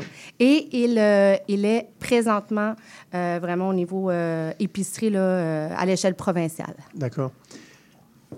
Tout à l'heure, je vous disais pendant la pause, cidre de, le cidre de glace, c'est quelque chose qui est pas apparu, mais euh, c'est M. Bartomeuf qui, qui- qui a, qui a commencé ça euh, il y a maintenant une, tr- une trentaine d'années. Vous y êtes venu, vous, plutôt quoi, dans les années, au début des années 2000 ou euh, vous en élaboriez déjà dans les années 90 Oui, ben nous, on peut vous dire, on peut pas vous dire qui a fait le premier cidre de glace. Elle conteste votre théorie de Bartomeuf, euh. Oui, tout à fait. Je vais vous dire qu'on peut, euh, je peux, je peux vous dire qu'on a largement contribué Oui. euh, à, à mettre euh, sur le marché un cidre de glace. Pourquoi? Très, très bien. Euh, parce qu'on a fait euh, les recherches d'essais techniques euh, par le Conseil avec le national, le. Conseil national de recherche et développement, le MAPAC Université Laval, OK. entre 95 et 98. Ouais. OK. Et on a été, euh, on a été les premiers à avoir la dénomination cidre de glace Mhm. via la RACJ et la SAQ, marque déposée en 98 et ensuite commercialisée. Donc, euh, Donc, euh, voilà. elle soutient pas mal, elle a pas mal de preuves sur la contestation qu'elle a- que vous a faite, Gaëlle, j'ai l'impression. Et moi, personnellement, d'en goûter euh, les- les- le résultat, c'est très, très, très, très bon. C'est très impressionnant. Naturellement, on est sur quelque chose de glace, donc on a, on a, une belle concentration, mais il y a vraiment euh, euh, une belle expression, il y a beaucoup de Ça complexité. reste frais. La technique de- pour notre site de glace, on s'est inspiré des. euh, euh, bon, on n'a pas réinventé la roue, on va se le dire. On s'est inspiré des, euh, du vin. vin de glace, bien sûr, Du oui. vin de glace allemand. Euh, Mhm. Également, le vin de glace a été reproduit en Ontario. Puis Mhm. c'est un peu ça l'idée, c'est que, bon, on a voulu un peu redonner les lettres de noblesse au cidre québécois avec le cidre de glace, comme l'Ontario le fait avec le vin. Alors, ça, ça part de là l'idée, d'où là euh, les recherches et développements pour mettre euh, sur pied ce produit. vous récoltez les, les pommes là, en phase hivernale, vous les laissez durant tout l'hiver dans un contenant, c'est ça? Et Oui. vous allez presser un peu plus tard. Exact. Donc, c'est cueilli parce qu'une pomme, une pomme bien mûre sur un arbre, qu'est-ce que ça fait? Ça tombe. Non, Alors, et puis, et puis je, euh, Pierre, parce que j'ai quand même Oui. eu l'occasion de discuter un petit peu avec Pierre avant, avant l'émission, et lui, il insistait beaucoup que c'est vraiment une méthode familiale de vraiment attendre la dernière minute sur l'arbre, mais que tout était bien ramassé sur l'arbre. Exactement. Et par la suite, euh, c'est laissé dans des coffres de bois à l'extérieur Voilà. durant une bonne partie de l'hiver, ce qui permet à la pomme de se déshydrater Mhm. complètement de son eau. Les sucres se concentrent et on presse la pomme gelée. Il, faut il nous faut environ une dizaine, une- euh, dix fois plus de pommes pour euh, produire Oui, ce produit-là. Ça demande énormément de volume et beaucoup de, de travail, veut vous pas? Absolument. c'est- Vous la dégelez un peu avant de la presser? Oui, donc on... Parce que on- sinon, ça coule, ça coule pas. Exactement. Donc, on les rentre dans nos bâtiments ou notre, ou notre presse. Vous viendrez visiter, d'ailleurs, on vous invite là, à venir euh, visiter nos installations quand vous voulez pour voir euh, le pressoir à clé et tout. Ainsi de suite, notre méthode. euh, Mhm. notre méthode Parce que c'est des pressoirs spécifiques, j'imagine. Parce que c'est des petits pressoirs. oui, c'est un, pressoir à vis sans À vis, fin. On à vous invite fin, à, à venir euh, voir le tout. Là. Ça prend le- juste le pressoir prend une bonne partie du studio, je vous dirais. Et vous passez plutôt au printemps, j'imagine. Euh, fin d'hiver. Euh. À la fin de l'hiver, si vous voulez, on, on vous en informera avec grand plaisir. Ah oui, tout à fait. Puis, euh, donc, le, le procédé euh, fait avec la pomme gelée permet un produit qui est très équilibré euh, Mhm. entre le sucre, l'acidité de la pomme. Oui, tout à fait. Ça, donne une légèreté. Euh, puis, euh, ça se prend très, très bien euh, à la fin de repas euh, avec les pâtés, rillettes, foie gras, euh, un bon fromage. C'est merveilleux. Est-ce que le fait que la pomme gèle entièrement fait une diffusion de la couleur euh, de la peau au niveau de la chair? Au niveau de la chair, euh, non. Une fois gelée, euh, la, pomme, euh, la pomme reste blanche, c'est gelé. Euh, donc, Ah, elle reste ça- blanche. Moi, je pensais Oui. qu'elle brunissait fortement. À l'extérieur, si, oui. euh, avec le soleil Mhm. et tout, là, si Mais c'est ça pas ne devient pas de la protégé par la compote neige. à l'intérieur. ça vient pas de la compote. Non, non, non. Ah, OK. Je pensais que ça noircissait quand même. Mais par contre, on a quand même les aromatiques, un petit peu de caramélisation du. Oh, là, là, réaction on l'a, mais très peu, là, je trouve. Parce que c'est souvent ce que je reproche, moi, à certains cidres de glace. C'est qu'on on a ce côté euh, caramel blond, ce Un peu côté trop lourd. sucré, lourd. Et là, ce que c'est bien, c'était la fraîcheur. C'est droit. Moi, je on a envie d'en reprendre. C'est celui qu'on a envie de plus mettre peut-être sur du foie gras que. euh, Voilà. Moi, c'est vraiment celui qui appelle le foie gras personnellement. Il y a une très belle acidité en tout cas. Ah oui, oui, Puis on oui. est sur un degré d'alcool bon, en dessous de 10 degrés, donc c'est raisonnable. Et Tout à fait. Puis tant qu'à y aller avec un accord, là, ça me fait penser. Là, Oui, si vous fait. avez l'occasion, tout à l'heure, on parlait de, de gelée, de beurre, des produits qu'on faisait sous-jacents. On a également une gelée de cidre de glace. On parle de foie gras, Mmh. Mm. mais si vous êtes euh, plus euh, fromage, on, vous, on vous invite peut-être à, à- bon, pour euh, le repas de Saint-Valentin, y aller avec un brie fondant à la gelée de cidre de glace, OK. accompagné de, du cidre de glace Saint-Nicolas. Je suis sûr qu'ils vendent les bris dans leur commerce là-bas. c'est une recette qui doit être affichée dans leur, dans leur Vous magasin. produisez du fromage, non? non. Non, non, mais, mais- Mais- mais vous en vendez à votre boutique, non? On encourage Ouais, tu vois, euh, pendant voilà. le temps des pommes et il y a deux fromageries très bien là, euh, euh, près de chez nous. euh. Donc, vous avez, c'est ça, en fait, il y a des, pas mal de partenaires gastronomiques avec qui vous travaillez, j'imagine. Oui, on a, on a euh, si vous venez euh, durant le temps des pommes, vous allez Ouais. voir que, que bon, vous, vous vous déplacez pour venir vous- nous voir, mais il y a d'autres cidreries également sur le chemin. Il y a des fromageries. euh, bon, C'est euh, vraiment une, une, une route champêtre. une route champêtre sur l'autoroute des vacances. Voilà. sur la route ou l'autoroute, tout dépendant à quelle vitesse vous prenez vos vacances? C'est ça. Donc, euh, et pour ceux qui sont à Québec, juste à la sortie, nous, notre, euh, notre auditoire est la plupart du temps à Montréal. Donc, c'est vraiment Ah ouais, sur la route vers Québec. Parfait. D'autres produits sont en. Est-ce que comment vous faites pour créer des nouveaux? Parce que vous êtes à, à l'écoute des tendances, euh, Oui. du, du- du Puis on consommateur. sent un certain dynamisme. Puis il y, a- il y a des choses euh, qu'on fait qui sont manquées. et donc, co- co- comment vous travaillez? Qu'est-ce que vous vous dites euh, à chaque début d'année? Tiens, ce serait bien d'aller vers ça parce qu'il y a une tendance chez les jeunes ou chez les moins jeunes? Exact. On, ben, premièrement, euh, moi, en m'occupant de, dans le fond de, de, de la, de la mise en marché, euh, je me trouve à parler euh, à tous les jours Ouais. euh, à des directeurs, Oui. propriétaires, ça, gérants de magasins. En plus, il doit y avoir des demandes de directeurs de, de succursales. ou de Voilà. succursales, et voilà. Donc, on discute, on regarde son, bon, euh, les tendances pour l'année, la demande, euh, qu'est-ce qui est recherché. Puis, euh, à la suite, dans le fond de ces discussions-là, ben, on, on, crée, on crée le Votre produit le plus populaire, c'est lequel? Celui que vous vendez à l'appel Le produit le plus populaire, Ouais. euh, je vais vous dire, puis la tendance y est, on en parle, février sans alcool, défi sans alcool, ce qui, euh, nos ventes les plus importantes, euh, croyez-le ou non, sont en mou de pomme. Ah. Euh, Ah ouais. donc, le numéro un, c'est le mou de Bah, pomme il, il est très beau. Saint-Nicolas. hein. Oui. le, le résolu. Oui, euh, le résolu, Mhm. le résolu, c'est le format en canette, mais si vous retrouvez, vous voulez la bouteille là, festive, là, 750 ml, c'est le mou de pomme Saint-Nicolas. Pas en magnum. Oh, pas Magnum, mais on pourrait, euh, si c'était demandé, on pourrait en faire. Vous en faites du cidre en magnum? On non pourrait en on- faire. Ouais, c'est pas un problème. Et, et parmi les produits qui. euh, Est-ce que vous avez, vous avez déjà élaboré un produit, puis ça a été un échec Vous avez dit, bon, c'est tout, on, on arrête, on n'en fait plus? Hmm. Non? Pas à ma connaissance. Il y a eu certains tests, mais je vous dirais que les résultats sont souvent euh, intéressants. Il y a des produits qu'on a fait dans le passé euh, qui n'ont pas nécessairement connu euh, bon, le succès, succès, ouais. ou qu'on a pris des décisions économiques d'arrêter de le faire. Je songe à un produit, peut-être que certains vont se rappeler. J'en ai deux en tête, je vais le dire. Je vais en dire un alcool et l'autre sans alcool. Donc, euh, il y a euh, le pomme sauvage qu'on avait fait, qu'on a arrêté de faire, qui est un, un cidre liquoreux Fait de pommettes de Geneva. Euh, mais on l'a sorti en même temps que le cidre de glace. Fait qu'on Ah, comprend ah bien oui. que hein, l'accent... Ils se euh, sont auto-concurrencés. Oh oui, voilà. Et euh, dans le sans-alcool, on avait euh, sorti le mou de pomme au cassis. Mhm. Euh, donc, euh, ça, ça nous on s'en fait encore euh, parler. Euh, donc, peut-être qu'éventuellement, euh, on pourrait faire une petite édition. Oh, bien Parfait. sûr. Oui. Euh, merci beaucoup, Louise Lafont. Donc, j'en rappelle- il y a un site internet que vous allez euh, bien entendu euh, dire. Allez-y. Oui, ben, tout simple. Cidrerie Saint-Nicolas, vous nous retrouvez facilement. Euh, vous nous retrouvez aussi sur les réseaux sociaux. Voilà. Euh, Facebook, Instagram, qu'on connaît bien.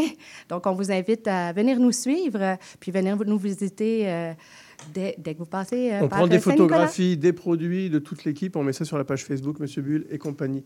Merci, Noël. Merci, beaucoup, Gaël. Louise. Merci beaucoup pour Merci, votre Louise, accueil. de d'avoir fait le déplacement. Au plaisir. Vous cherchez une activité ludique et rassembleuse? Inscrivez le Bingo Radio de CIBL à votre agenda. Chaque semaine, courez la chance de gagner 3500 dollars en prix. Invitez vos amis et jouez avec nous tous les dimanches dès 13h. Pour participer, procurez-vous les cartes de jeu du bingo de CIBL dans un point de vente près de chez vous. Pour trouver des lieux, visitez notre site web au cibl1015.com sous l'onglet Bingo Radio de CIBL. À dimanche prochain et bonne chance! Vous êtes locataire et avez décidé de déménager? Assurez-vous d'avoir signé un nouveau bail avant de résilier votre bail actuel. N'attendez pas. Commencez votre recherche de logement dès maintenant. De plus, si vous êtes à faible revenu, vous pourriez recevoir jusqu'à 170 dollars par mois pour vous aider à payer votre loyer grâce au programme Allocation Logement. Pour en savoir plus ou pour obtenir de l'aide dans votre recherche de logement, visitez québec.ca barre oblique recherche logement. Un message de la Société d'habitation du Québec.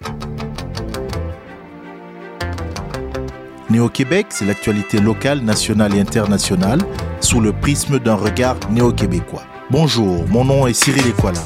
Suivez-nous tous les dimanches de 15h à 17h sur les ondes de CIBL 101.5 FM.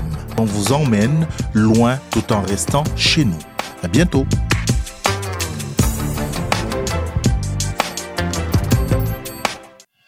Mon nom est Jason Dupuis, alias Le Cowboy Urbain. Je vous invite au cœur de la musique country tous les jeudis de 16 à 18 h, en rediffusion mercredi 14 h à CIBL. CIBL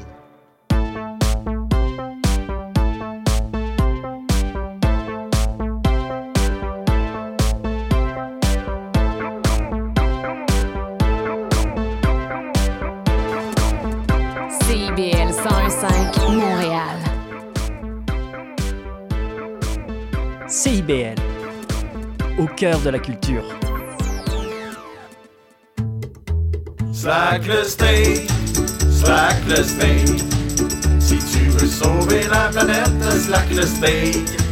Après les casseroles, les fourchettes, révolution dans ton assiette. Prends ton grabat, puis ta courgette, puis slack le steak. Slack le steak, slack le steak. Regarde ces bêtes de mal élevées, puis slack le steak. Tellement que les poulets de Kentucky auraient préféré n'être pas des tranches de à digérer au slack le steak.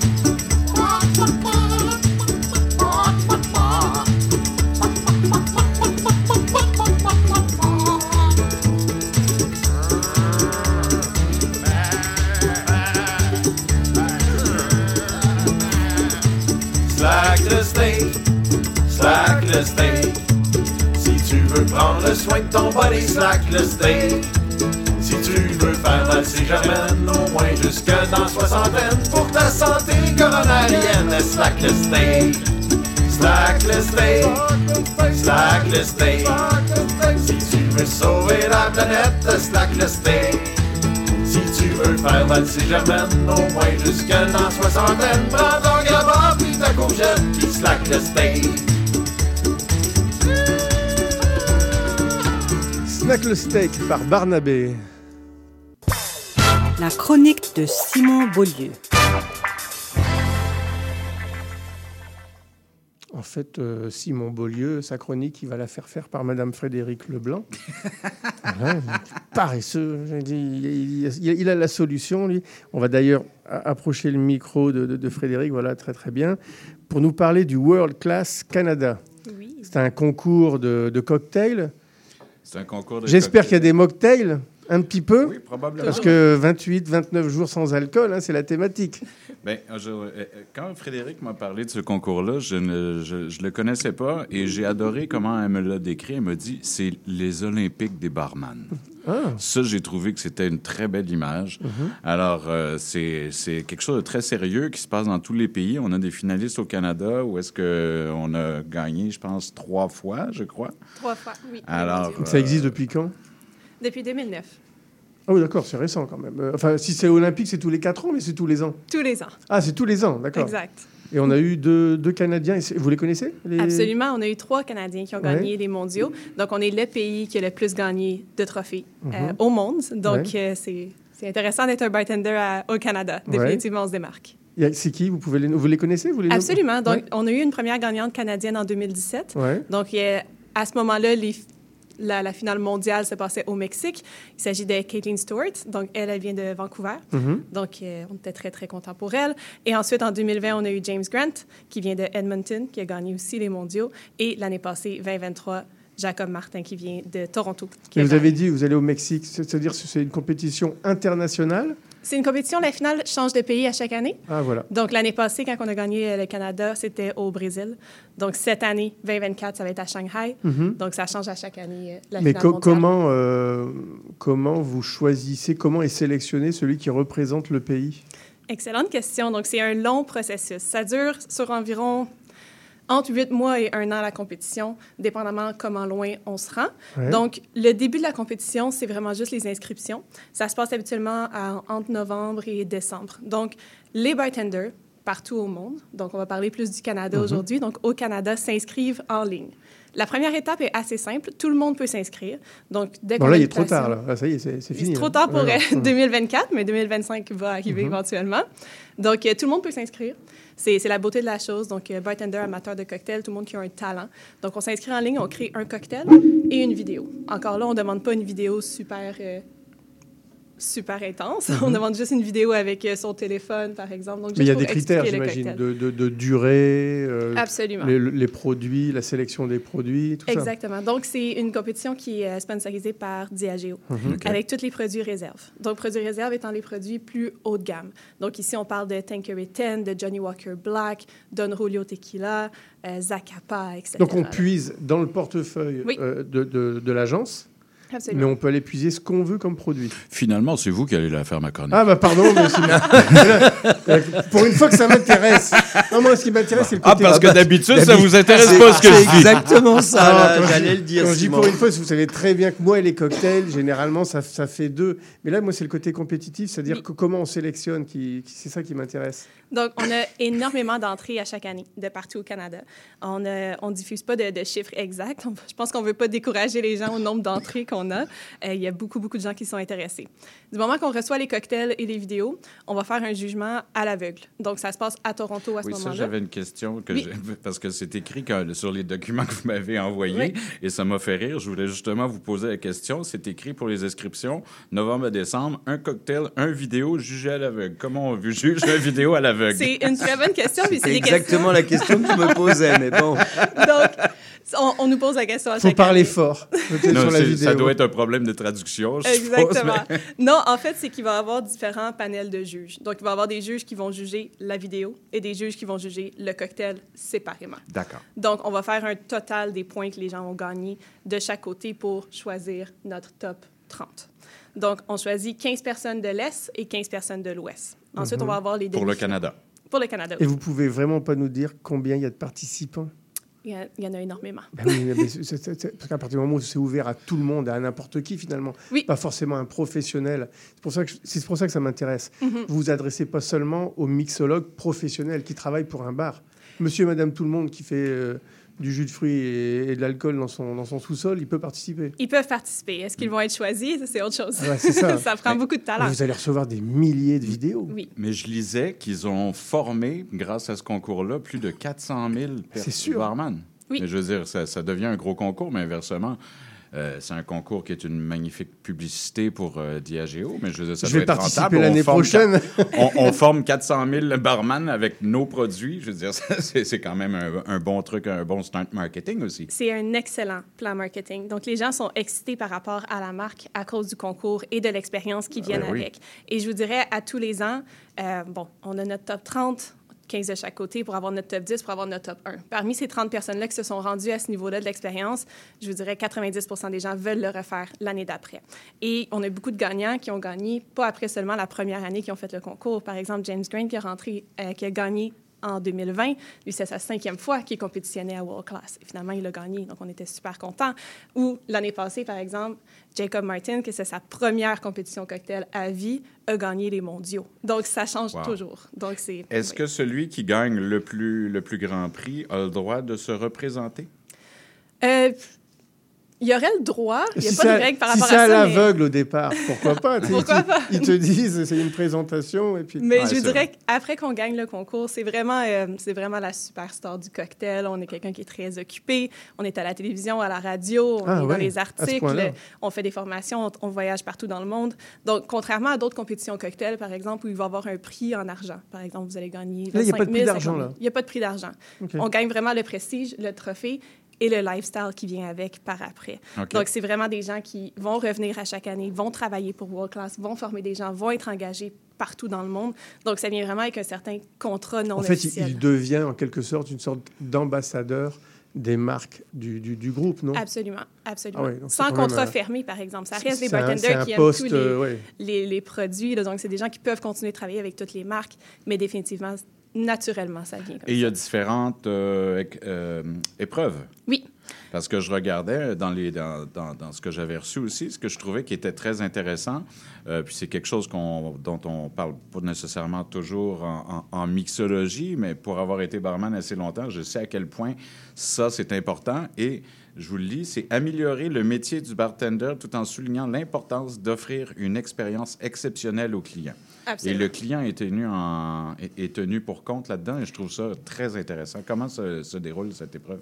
C'est sur toutes les épreuves, en fait, on regarde ça. Donc, non seulement on cherche pour un cocktail qui est parfait, on cherche toujours la technique, on cherche un bartender qui est vraiment euh, de qualité et d'expérience, mais on veut donner cette expérience-là aussi aux clients. Les Mhm. juges vont juger est-ce qu'ils ont eu du plaisir? Est-ce que ça a été fait de façon professionnelle? Est-ce qu'on- leur a servi de l'eau au début de l'épreuve? Donc, ça Ah peut ouais, être aussi simple que ça. Donc, ils n'ont pas des points nécessairement pour ça, mais ça vient toujours aider à l'expérience. C'est comme les concours de sommellerie, sauf que là, en fait, on est dans, dans l'univers du cocktail. Exactement. Donc, c'est pas seulement. La première étape, je dirais, oui, c'est vraiment sur le cocktail, sur la balance, sur le respect des règles. Euh, mais par après, quand on commence à performer devant les juges, tout est à propos de l'expérience. Le cocktail doit être parfait, oui, mais l'expérience aussi. Lorsqu'on arrive en, en finale. Euh, j'imagine qu'on leur demande pas de faire un cocktail. C'est sur plusieurs jours et il y, a- y y différentes épreuves. Oui, même avant ça, je dirais même la semi-finale, la finale canadienne et la finale mondiale. Est-ce qu'il y a des épreuves théoriques? C'est-à-dire que là, on n'est pas du tout dans la réalisation d'un cocktail, mais c'est une copie comme à l'école. On leur pose des questions sur euh, les, les- les- les alcools, l'histoire des alcools, la géographie, les, les- les- les noms de ceux qui ont créé. Oui, absolument. Donc, il y a un côté qui est théorique, je vous dirais, il est assez minime, dans le sens où ça va être une épreuve sur cinq. Le reste, ça, ça vraiment au service et au cocktail. Mais oui, il y a une épreuve. Donc, l'année passée, quand on a fait la finale canadienne à Vancouver, on avait une grosse épreuve de euh, blind tasting. Oui, c'est ça, ouais. Ouais. Euh, le, le terme français m'échappe. Dégustation à l'aveugle. Et voilà, dégustation à l'aveugle. Donc, avec plusieurs produits, on a à peu près 50 produits et plus dans le portefeuille. On a une très, très, je vous dirais 50 de ces produits-là sont des scotch et des éditions spéciales, des scotch qu'on vend. Donc, ça devient super technique. Donc, Mhm. de faire une dégustation, de savoir exactement est-ce que c'est Talisker 10, Mhm. est-ce que c'est Talisker Ah oui. Storm, Sky, ou encore est-ce que c'est la Gavulin 8 ou est-ce que c'est Mhm. la Gavulin Offermill Edition. Donc, ça devient assez difficile à ce côté-là. Et oui, il y a un test écrit sur des cocktails classiques, un peu d'histoire-géographie, évidemment. D'accord. Wow. Et puis, est-ce qu'il y a, est-ce qu'il y a des, des, personnalités qui sont externes au monde des cocktails ou de la restauration ou des bars qui, sont dans, dans, euh, dans ce, ce type d'événement-là? Absolument. Donc, ça arrive à chaque année, ça va être différent. On a fait la finale canadienne à Montréal en 2022, que j'ai eu la chance d'orchestrer. Ça a été euh, un très beau défi personnel, mais ça a été très, très intéressant. Et parmi ces défis-là, c'était d'avoir euh, M. Stanley Tucci avec nous au Ritz. Donc, Ah. Stanley Tucci est un grand acteur et il est aussi partenaire avec Tankerton. Donc, euh, nos pauvres compétiteurs qui ne savaient pas qu'ils allaient venir, non seulement venir nous dire bonjour, mais aussi juger leur challenge sur Tankerton. Donc, ça devait être très stressant pour eux. Et euh, ça a été stressant pour nous, côté organisation, mais on a réussi et on était très contents de l'avoir avec nous. Donc, euh, oui, il va y avoir des personnalités ici et là. On avait Ago Peroni également, qui, qui fait partie du monde des cocktails, mais qui est probablement le Beyoncé des cocktails, j'ai envie de dire, qui est probablement la, la plus grande star, qui travaille au Connaught Hotel à Londres et qui a perfectionné l'art du martini dans les dernières années, qui est connu pour ça. Donc, il travaille aussi très proche avec La Tankerton. Beyoncé des cocktails. Ben, pendant la pause musicale, je, je vais aller, je vais aller voir de quoi elle a l'air, la Beyoncé des cocktails. Check, la, check, Lolita,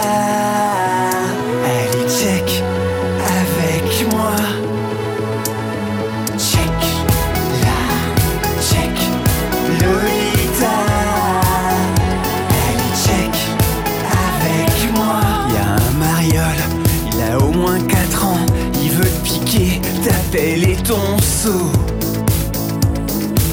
Ta couche culotte avec les bons becs dedans. Lolita, défends-toi, fous-y un coup de râteau dans le dos. Check,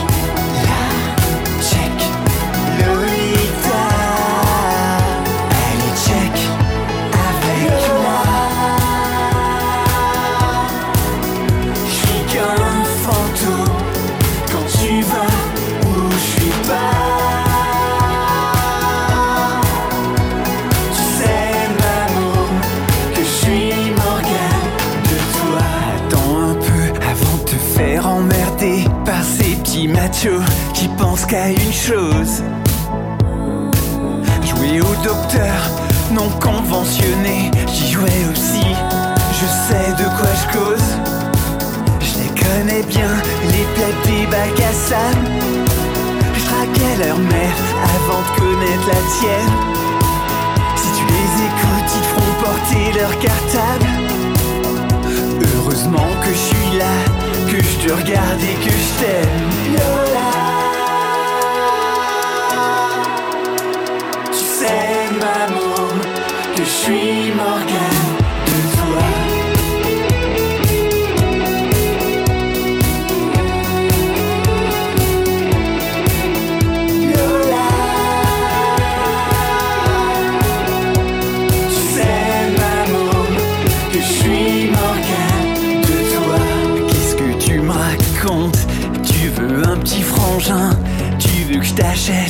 un ami Pierrot Ben quoi Lola, on n'est pas bien ensemble.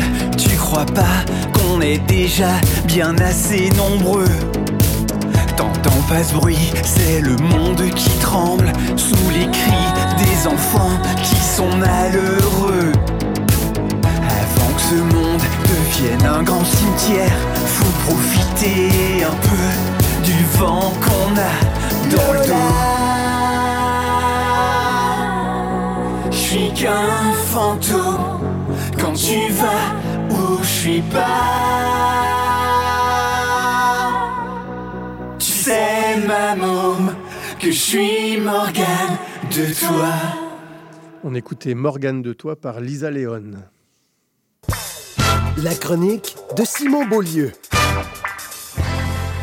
L'invité de Simon s'appelle Frédéric Leblanc et elle représente le World Class Canada, qui est une compétition de, a- a- internationale de cocktails organisée par euh, la- la- le groupe, on va dire, euh, Diageo? Oui. C'est ça, hein Alors j'avais une question. Vas-y, vas-y. Euh, oui, c'est parce que je vois que Simon ne prend pas le micro. Non, non, non, non. Mais Allez-y, c'est- allez-y. c'est c'est pour faire suite à une question qu'il a eue tout à l'heure. On a dit que n'importe qui pouvait se présenter, du professionnel jusqu'à l'amateur, jusqu'au clown. Est-ce qu'il y a des clowns, justement, qui, qui sont déjà arrivés en demi-finale ou en finale? C'est-à-dire des nobody qui arrivaient de nulle part, vous les connaissiez pas, ils travaillaient absolument pas dans le monde de la restauration ou de la sommellerie. Est-ce que ça peut arriver quand même? Ça peut arriver. À ma connaissance, c'est pas arrivé. Je suis Oh, avec la compagnie depuis quatre ans. Donc, la compétition existe depuis plus longtemps que ça. Et aussi, je suis basée au Canada.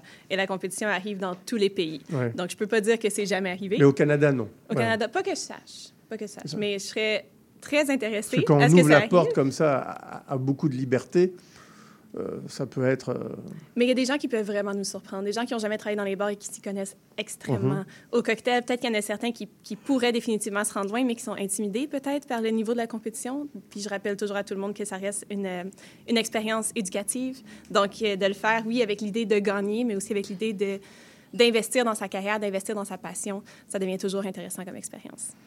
Est-ce qu'on peut passer un peu au travers des épreuves qu'ils font, les différents challenges qui, se présentent à eux, un peu comment ça se passe, en quoi ça consiste? Absolument. Donc, ça change à chaque année. Le seul challenge qui change jamais, c'est l'inscription. L'inscription a l'air super simple. Il faut faire un cocktail avec cinq ingrédients et faire une vidéo. La pogne, c'est que les cinq ingrédients, on doit absolument les trouver en épicerie. Encore là, ça a l'air facile. en épicerie, vous voulez dire. euh, En grande surface. En grande Ouais. surface. En- facile à trouver. Petite épicerie fine au marché Atwater, ça fonctionne pas. On parle vraiment des métros, des Super C, des IGA de ce monde. Je vais vous expliquer un peu plus tard pourquoi Mhm. on met cette règle-là.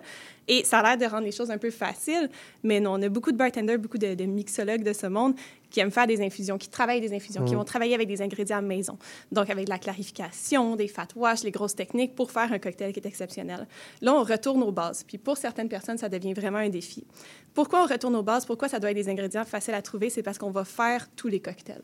Donc, l'idée, c'est que l'équipe à Toronto, quand ils vont faire le- la première étape de l'inscription, ils vont y aller au IGA, au Super C, etc., pour acheter tous les ingrédients. Si on ne peut pas trouver votre ingrédient puis qu'on ne peut pas faire votre cocktail, malheureusement, on va, on va pas pouvoir goûter et on va devoir disqualifier. Donc, c'est super important comme règle. Aussi, pourquoi on ne fait pas d'infusion, pourquoi on ne fait pas de sirop maison? Parce qu'encore une fois, on a tellement de gens qui s'inscrivent, on ne peut pas passer trois semaines à faire toutes les recettes. Il faut que ça soit rapide. Donc, ça, c'est la première étape. Un coup qu'on a passé ça, les défis changent toujours, mais je peux vous euh, partager ceux que j'ai vus. Donc, on tombe en demi-finale. Donc, une demi-finale de l'Ouest et une demi-finale de l'Est, comme je disais plus tôt. Cette année, par exemple, on l'a fait au début de la semaine, donc ça s'est passé de lundi à mercredi à Toronto pour la finale de l'Est.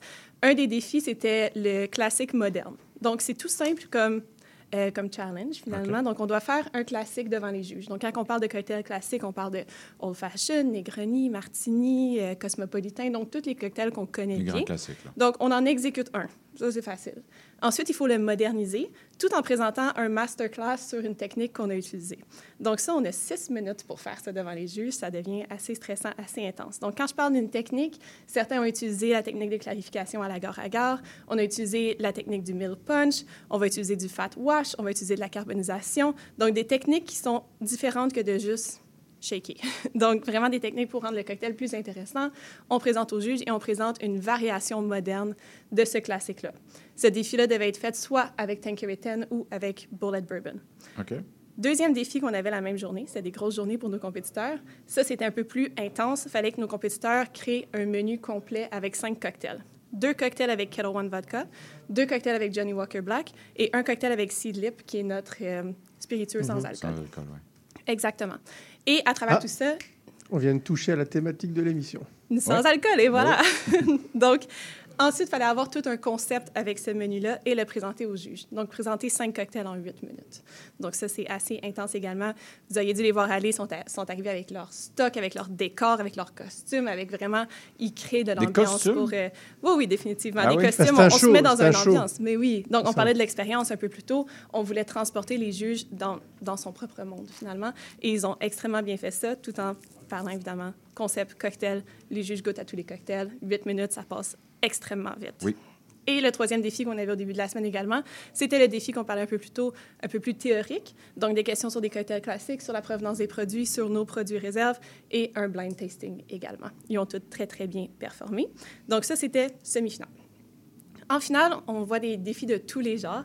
Donc, il faut vraiment être préparé à toute éventualité. Quand on a fait de la finale canadienne ici à, euh, à Montréal, on était au Ritz et dans le Ritz, on a transformé la salle de bal en studio télévision et on a fait une simulation du euh, Good Morning Canada avec Don Julio. Donc, on avait des, euh, des animateurs qui étaient finalement les juges et qui recevaient les compétiteurs qui devaient faire une variation de la margarita avec Don Julio et de parler à la télévision.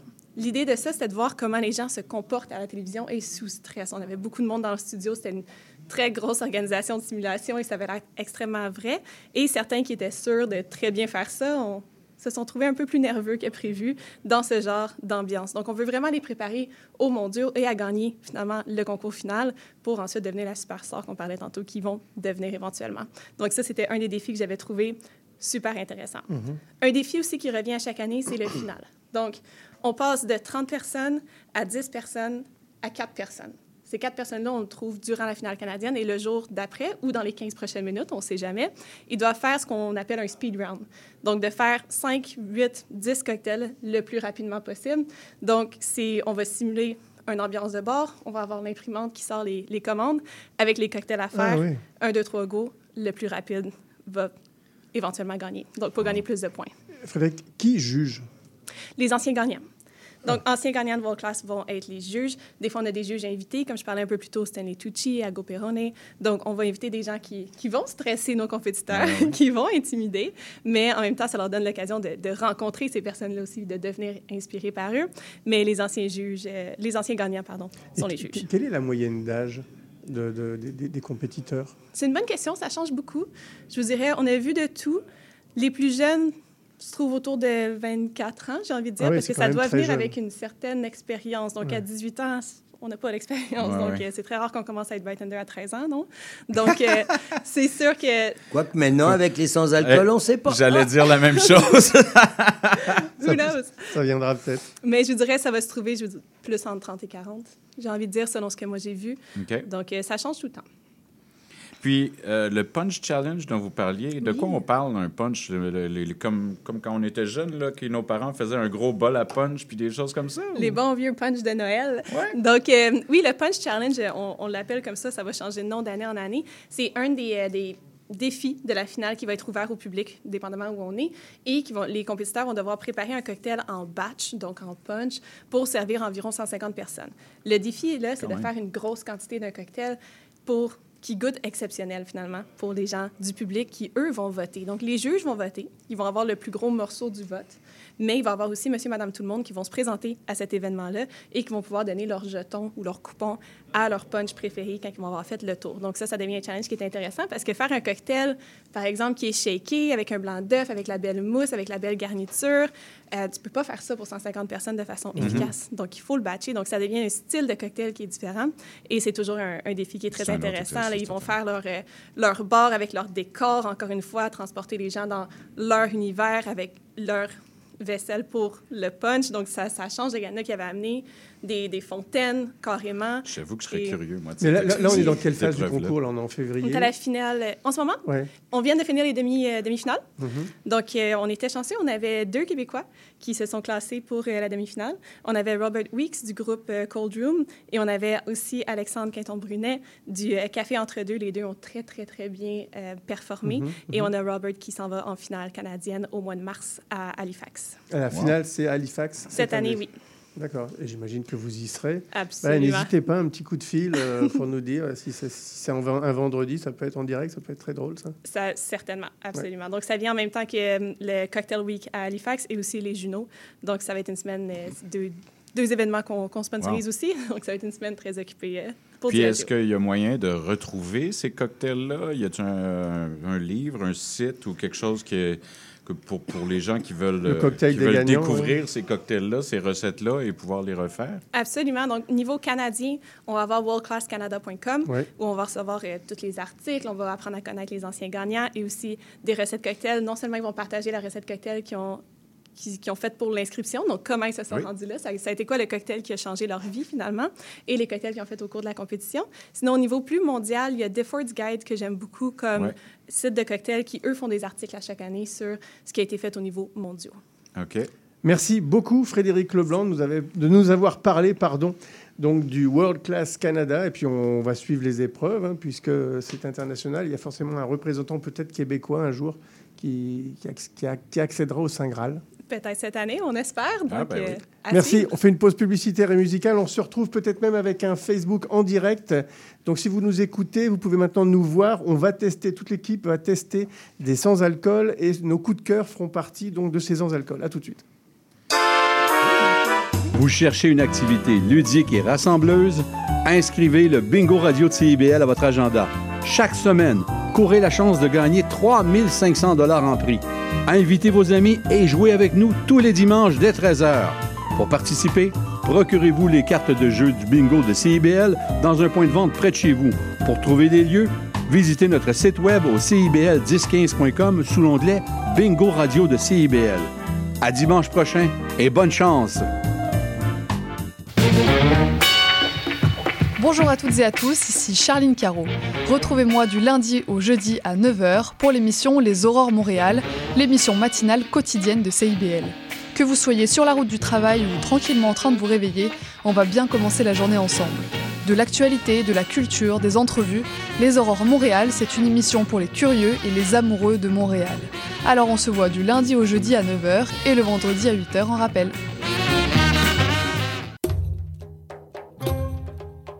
Trésor d'Orient est un programme musical artistique animé par Sami Hilal qui met en lumière les figures de la musique arabe, qu'il s'agisse de chanteurs, compositeurs, poètes et écrivains. Ce programme vise également à clarifier les formes musicales arabes et inclut une station qui parle de musiciennes et de musiciens les plus importants du monde arabe et leurs compositions. Trésor d'Orient, chaque mercredi 20h30 sur les ondes de CIBL 101.5 FM Montréal.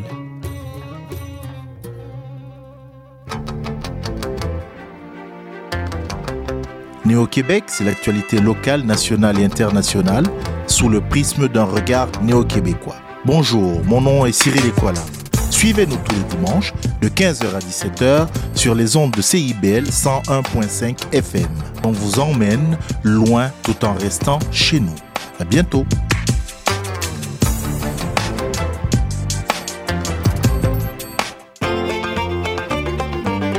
Chaque dimanche dès 17h, c'est votre rendez-vous trad qui commence avec l'affaire et l'entrade. Des classiques, des nouveautés, tout ce qui a forgé et qui fait l'univers de la musique traditionnelle québécoise d'hier et d'aujourd'hui. L'affaire est dans le trad le dimanche de 17h à CIBL. CIBL. On m'a vu dans le Vercors sauter à l'élastique, voleur d'amphores au fond des criques. J'ai fait la cour à des murennes, j'ai fait l'amour, j'ai fait le mort. T'étais pas né. À la station balnéaire, tu t'es pas fait briller. J'ai tes gants de crin, Gézer, pour un peu j'ai trempé. Histoire d'eau.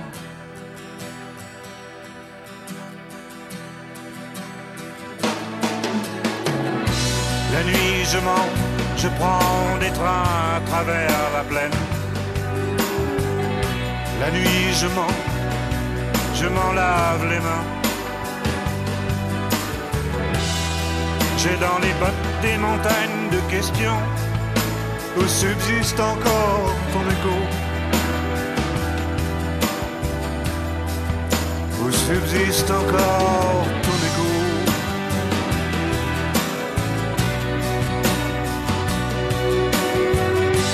J'ai fait la saison dans cette boîte crânienne. Tes pensées, je les faisais miennes. T'accaparer seulement, t'accaparer. D'estrade en estrade, j'ai fait danser dans de malentendus. Des kilomètres de vie en rose. Un jour au cirque, un autre à chercher à te plaire. Dresseur de loulou, dynamiteur d'aqueduc. La nuit je mens, je prends des trains à travers la plaine. La nuit je mens, et effrontément. J'ai dans les bottes des montagnes de questions, où subsiste encore ton écho.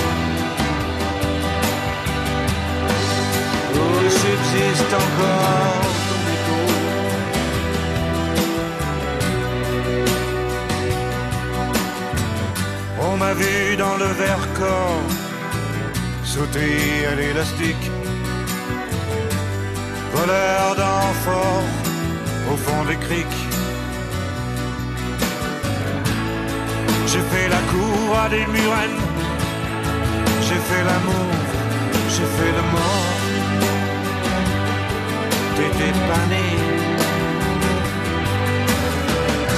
La nuit je mens, je prends des trains à travers la plaine. La nuit je mens, je m'en lave les mains. J'ai dans les bottes des montagnes de questions où subsiste encore ton écho. Subsiste encore ton écho.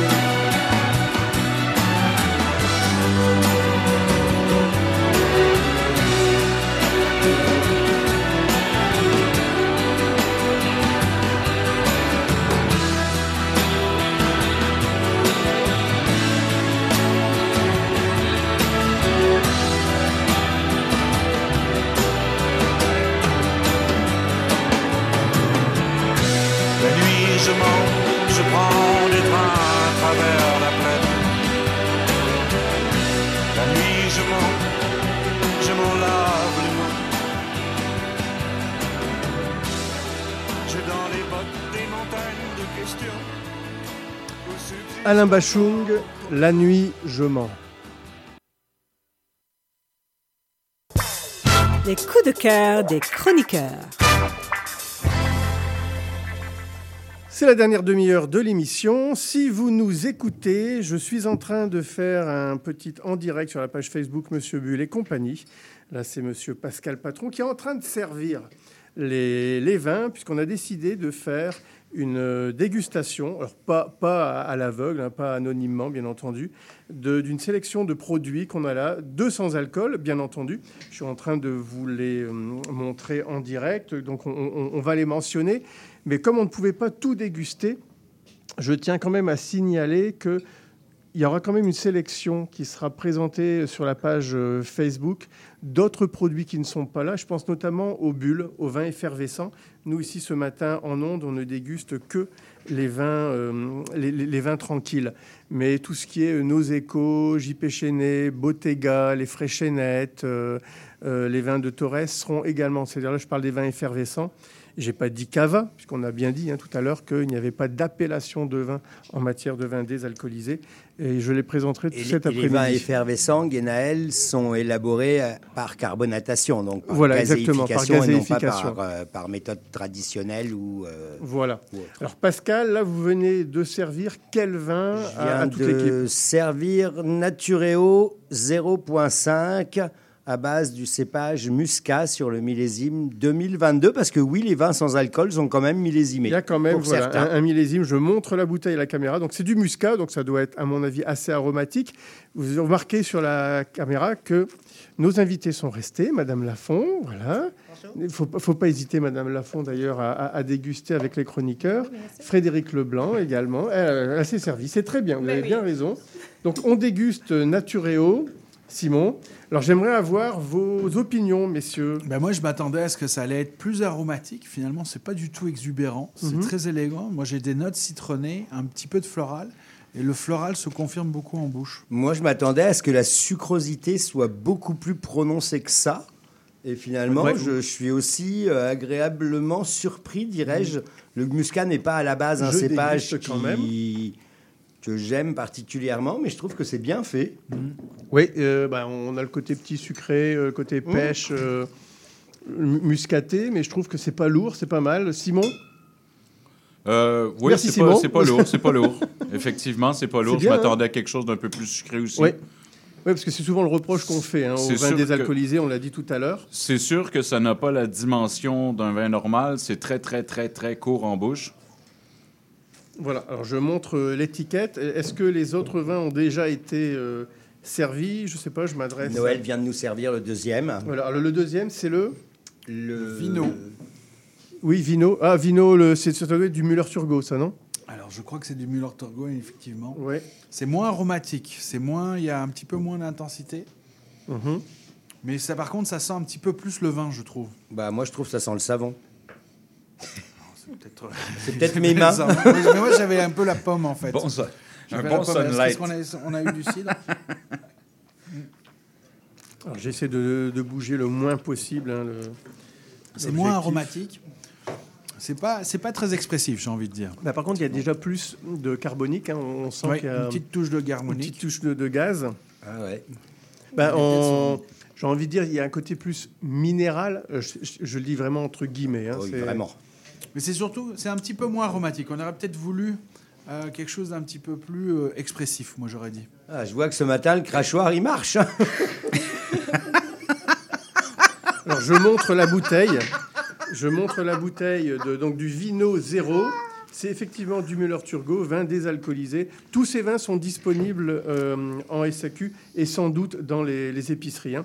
Euh, Pascal, là maintenant, vous êtes en train, vous, de distribuer Oui, Genaël. quel vin? Montrez la Je bouteille à la caméra. sur Heinz Wein Zero. Voilà, et je vois que votre allemand est toujours aussi bon. Bah oui. Heinz Hein Weih, Polizei. Heinz Wein Zero, qui est un Riesling Oui.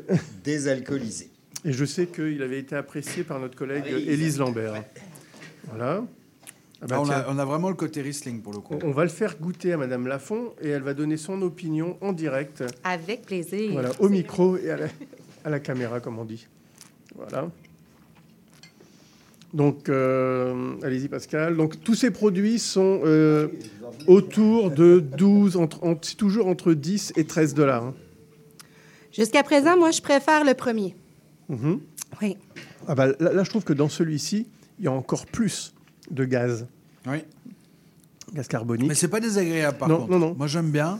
Par contre, on a le côté un petit peu plus. et moi je trouve que celui-ci fait un peu plus vin que le premier. Moi je préfère personnellement celui-ci parce qu'effectivement on a vraiment plus la sensation de, de, de goûter un vin alors que le premier on a peut-être plus la sensation de goûter un mou. Ouais, un peu moins sucré, celui-là.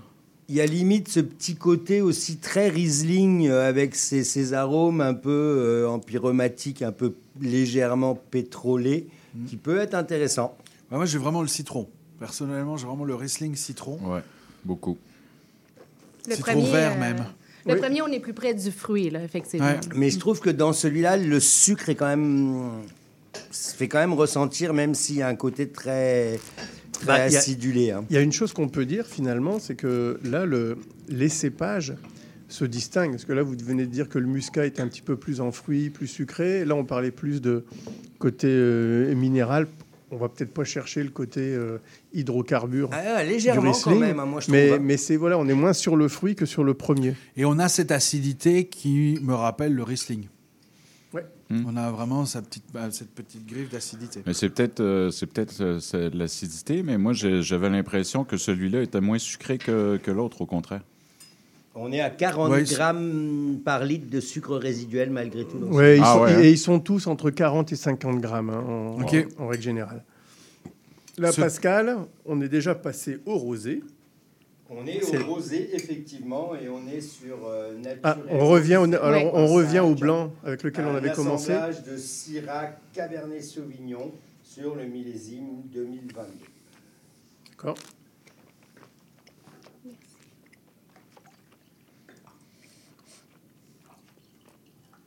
Moins aromatique que le premier. La bouche est Ouais, je un peu préfère, plus je, je- vineuse. je préfère leur blanc. Je trouve que le, surtout quand il mentionne Cabernet Sauvignon et, et Syrah sur l'étiquette, il faut vraiment le savoir. Il faut vraiment le savoir. Il m'aurait mis Merlot et puis Grenache, c'était la même chose. Oui, mais il faut que ça garde une dimension vin quand Vinique, même. Donc là, il y a quand même. À la base, c'est du vin qui a été désalcoolisé. Donc le vin a été élaboré à partir de Syrah et de Cabernet Sauvignon. Mm. Voilà. Mais euh, ce que je retiens surtout des Ah, blancs. je ne vous ai pas servi ici. Non, ça, je, je m'étais servi avant. Je le trouve assez floral, C'est ce que j'allais dire. Vous me volez les mots de la bouche. euh, autant on est que. Autant au nez qu'en bouche. euh, fait. c'est moins aromatique que le premier au nez.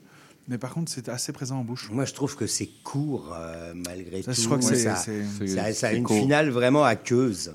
Ben, je crois que c'est la force quand même de l'alcool, même quand on goûte les, Oui, les, les- oui, oui. les- les cocktails désalcoolisés, l'alcool a une texture et l'alcool apporte de la longueur. hein, je Un pense. gras aussi. C'est ça. Mais ce que je retiens surtout, c'est au niveau des blancs qu'on vient de déguster, c'est qu'ils peuvent quand même s'associer à des plats. En, en cherchant bien, euh, je parlais tout à l'heure, le Riesling, vous parliez d'une certaine minéralité. On aurait très bien pu les prendre avec un, une entrée de crevettes. ne faut pas mettre trop de citron, hein, parce que c'est des vins qui ouais. n'ont pas assez Il y a- il y en a déjà pas mal, Ça, ça, ça. Moi, ma assez. question, c'est est-ce que j'en boirais une bouteille? Ah, ça- Nous, on connaît la réponse, Pascal. Non, non, mais je sais pas, c'est où est-ce que j'en boirais deux verres ou trois verres dans la même soirée? D'un autre côté, je si sais pas. On n'en a pas qui viennent de Loire non plus, donc euh, peut-être que si on avait amené un petit Lorrain. Vous savez qu'ils en font. Non, hein. ligérien. Lorrain, c'est la. Lorraine. La, la Loire élabore également du sans oui. alcool. hein. Voilà. Euh, le rosé qui suit, c'est le Heinz 0, rosé alcool free. Voilà, c'est la même marque hein, que, que, que tout à l'heure. Par contre, je sais pas, élaboré à base de. je sais pas s'il mentionne le, le cépage là. Par contre, voilà. Bah, j'ai encore ce, ce- ce côté un peu euh, minéral, mais moi, ça me fait plus penser à de l'oxydation. C'est drôle, dès qu'on est sur les rosés, il y a, il y a les petits effets euh, oxydation. faut parler là. Faudrait regarder sur le site de la SAQ, on saurait peut-être quel est le cépage euh, au niveau de celui-là, là, qui s'appelle euh, Leitz, le Heinz Wein 0. Bah, c'est- curieusement, ce sont les rosés peut-être les, les plus décevants. On, on va dire ça. Mais en fait, je crois que si, vous, si j'avais pas l'œil, je ne saurais pas que c'est des rosés. On n'a pas, on n'a pas de tanin, on n'a pas de, de texture liée un petit peu à un côté rouge. Ouais, c'est vrai.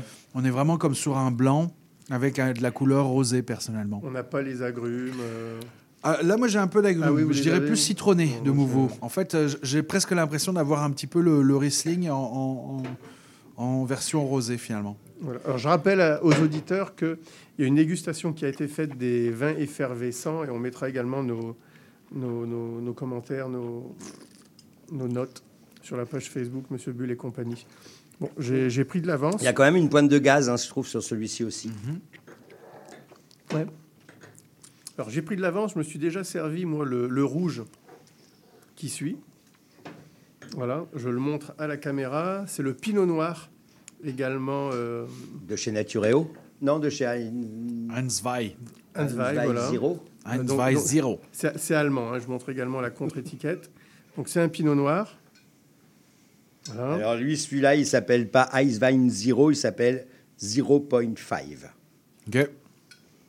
Voilà. Euh, moi j'ai- une bouche qui, me ra- qui- rappelle la- la- la- le potage, moi, le, le- le côté chaud, le côté. Oui, euh, chaud un peu. euh, non, ouais, effectivement. c'est- pas mon truc. Ça, ça Ouais, fait vrai- ça fait vraiment potage aux légumes. C'est Ouais, pas ce qui m'attire le plus. Il y a peut-être un accord à faire. Moi, je- ça, c'est un accord effectivement à faire, ou avec aussi un petit côté, euh, euh, j'ai presque salami. Et ça, Bah, vous c'est rigoliez, pour ça- mais, euh, je C'est pour ça qu'elle est morte, Adèle, c'est parce qu'elle avait un salami. Bon voilà. Là on a du, du- du grand Pascal Patron en direct. En plus il est filmé. Par contre, la bouche, c'est nettement mieux, je trouve. La bouche, c'est mieux. Il y a un petit côté euh, fumé. Avec des charcuteries, je trouverais pas ça inintéressant. Ah, moi, je crois que les- ça ira très bien avec des charcuteries, saucissons et tout ce que vous voulez. Si vous mettez du cochon, moi, Une je crois que ça va être pas mal. éventuellement. Mais, Mais- c'est vrai qu'il y a un côté un peu animal comme ça. Mais en bouche, je trouve ça pas mal. Il y a toujours cette finale un peu aqueuse et courte, mais sincèrement, je, je m'attendais à pire que ça. Ouais, non, la- le nez est, un- est- est moins, moins intéressant, je trouve, que la bouche. La bouche est mieux. On la est tra- toujours, hein, toujours euh, tarif. euh, j'ai pas la liste précise, mais c'est toujours autour de 12 dollars la, la- la bouteille. hein. Mais la trame de, tout- de, de toutes les bouteilles qu'on vient de goûter, c'est vraiment l'acidité qui marque. C'est la trame qui fait que ça, ça goûte un peu le vin ou que ça goûte un peu le fruit. Que N'oubliez pas, Simon, est très, qu'on très, est aux très marquée. alentours de 40-50 grammes par litre Oui, mais quand de même, sucre résiduel. Et donc, il en faut de l'acidité pour contrebalancer ce sucre. D'ailleurs, il me dérange moins sur celui-ci. D'ailleurs, le rouge, euh, justement, de Heinz Weid à zéro, je trouve que le sucre ne me marque pas autant. Je sais pas, on est aussi à 40 avec celui-là? Euh, en- au niveau du su- sucre résiduel, Il faut pas vous servir et regarder en même temps sur le site de la SAQ. Et moi, je peux pas filmer non plus en même temps. Donc, euh, donc vous vous débrouillez pour une fois. Hein, pour une fois, Allez vous faites ça tout seul. Pour ça. une fois que vous n'êtes pas tous sur votre Ah. téléphone. Voilà, bon, ça on pourra regarder parce qu'effectivement la, la- la SAQ va mentionner. Là, le- on est, au- on est sur Natureo. calories rares, euh, 40 Donc, également. euh, Natureo 0.5 rouge, un assemblage de Grenache et de Syrah, millésime 2022. Donc, toute la gamme Natureo est élaborée par la famille Torres en Espagne, dans le Penedès. Et, et lui, sincèrement, c'est meilleur. Moi, si je peux commenter. Plus violette. Je trouve qu'il y a un goût de menthe. Hein, Oui, mais même un nez de menthe aussi. Oui, tout à fait. Menthe. euh, euh, non, mais surtout, il y a, menthe il- douce il y a quand plus même. de matière. Du coup. On- Menthe poivrée. Menthe poivrée? plus- Alors, il y a peut-être, je sais pas, mais même la longueur, je trouve qu'il est, il est un peu plus long en bouche. Ouais. Mais moi, j'ai de la violette. Moi, je mets le- mon nez dessus. Je suis sur de la violette. euh, Bah, déjà, là, depuis tout à l'heure, c'est beaucoup plus riche comme commentaire que le vin qui a précédé. hein. Oui, et puis c'est pas, c'est c'est propre, c'est net, c'est c'est agré- c'est quand même plus agréable. L'autre, on, on cherchait quelque chose. Là, euh, enfin, on cherchait pas quelque chose, mais on avait un, un arôme qu'on n'arrivait pas à, à- à- à comprendre et à maîtriser. Alors que là, c'est vraiment net, quoi. Je suis plutôt agréablement surpris, moi. Non, celui-là, c'est celui qui goûte le plus le vin. Ben, je constate que vos préférences vont vers euh, Natureo. Ça vaut 10 et 60. On est à 45 grammes par litre de sucre résiduel.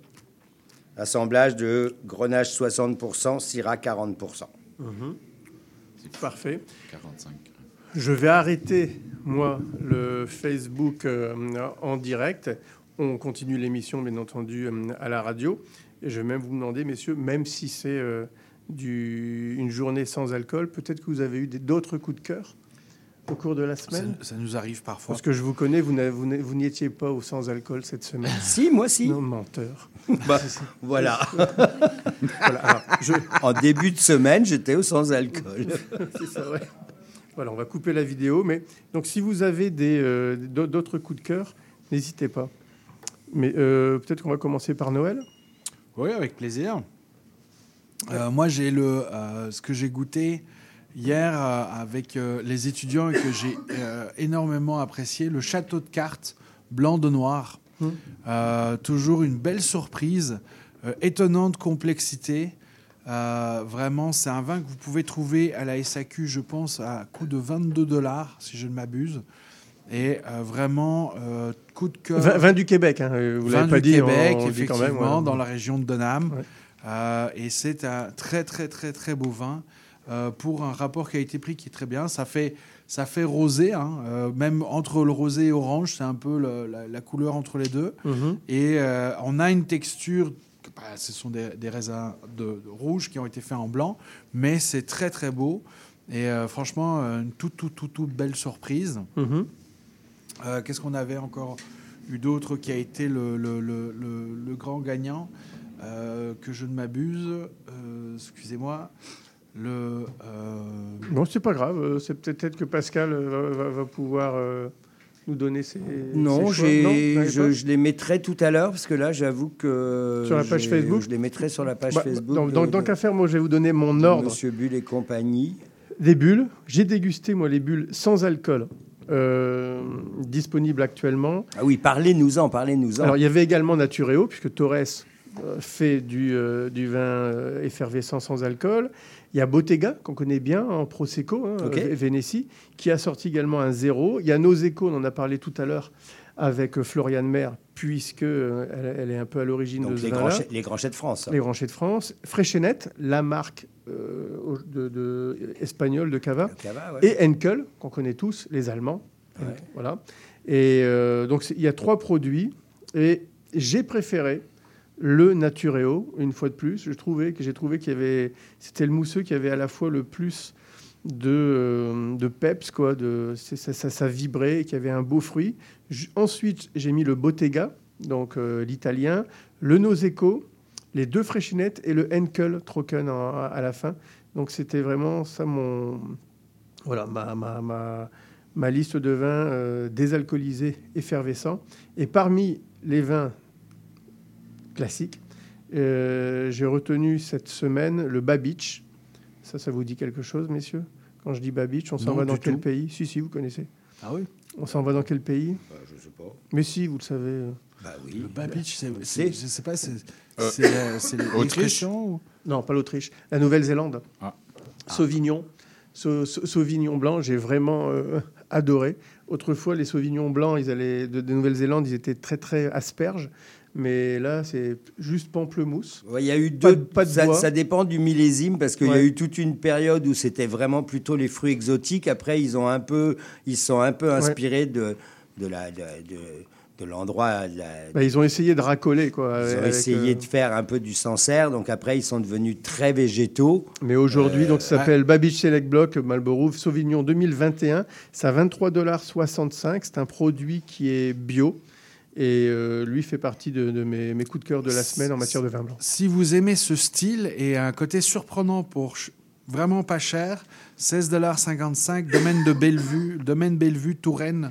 Ouais. Euh, c'est pas un Touraine euh, euh, peu aromatique. C'est pas cher en plus. C'est très peu cher, mais c'est moi j'aurais mis, j'aurais cru que j'étais en Nouvelle-Zélande. C'est très exotique. Ouais. C'est très, il y a quand même un petit côté pierre chaude, donc c'est bien fait.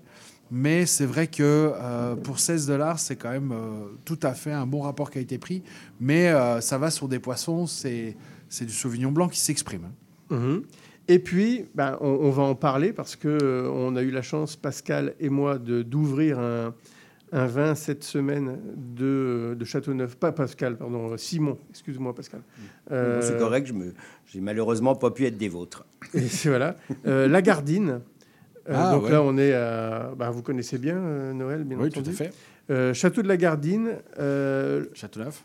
Voilà, on, a ouvert, nous, un, un- un- un très vieux. hein, c'est la, la- la- la cuvée Gaston, c'est-à-dire la cuvée des générations.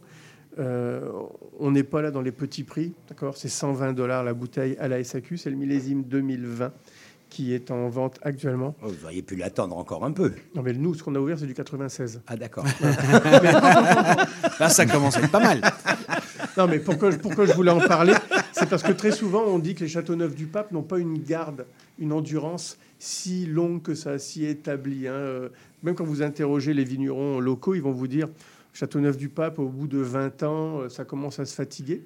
Nous, on a ouvert un 96, un 96 et je pense qu'on On l'a bien aimé. Ouais, on l'a bien aimé, on mais il y avait encore, euh, il y avait encore un peu de jeunesse, mais il était, il était à point en fait. Et le, la Gardine, c'est vraiment pour moi le Châteauneuf du Pa- Pape typique des galets roulés. hein. C'est vraiment, on est sur la- le style chaleureux, enfin, mais qui a quand même une bonne structure et une solide puissance. Oui, alors puissance, mais pas trop de sucre. Parce que je m'attendais, moi, à un moment, je me suis dit, mince, ça va peut-être être tour, pas du tout. Euh, bien sec, Non, pas du tout. euh, donc Ça, ça a toujours fait partie très, de très, leur- très leur- digeste. Pas trop Et- chaud en alcool?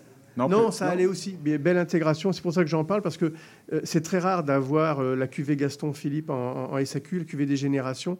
Elle est disponible en ce moment. Ça coûte 120 dollars. C'est bien entendu un, un beau cadeau à se faire.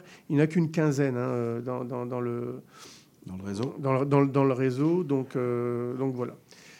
Est-ce que quelqu'un. Ben, moi, Oui. c'est une super belle découverte. Le Lao qu'on a, qu'on a eu tout à l'heure, les bulles de thé, j'avais jamais entendu parler de ça. Moi qui est un grand amateur de thé, celui avec le Tiguanyin, qui est un, un type de, de, de, de oolong, hein. Euh, moi, ça, ça m'a vraiment, vraiment parlé. Moi, j'ai trouvé que c'était vraiment super, beau. intéressant, ces bulles de thé. Je suis d'accord avec vous, Simon. c'est extrêmement original en plus. Et on sort un peu, c'est pas, ça- on n'est pas dans le kombucha, on est vraiment dans les arômes de thé. Et euh, moi, ça m'a vraiment plu. Et le packaging est extra, très, très Ouais, c'est vrai. classe. Très, très beau produit. Très classe. Ben, merci, messieurs. C'est la fin de l'émission spéciale euh, 28 ou 29 jours sans alcool.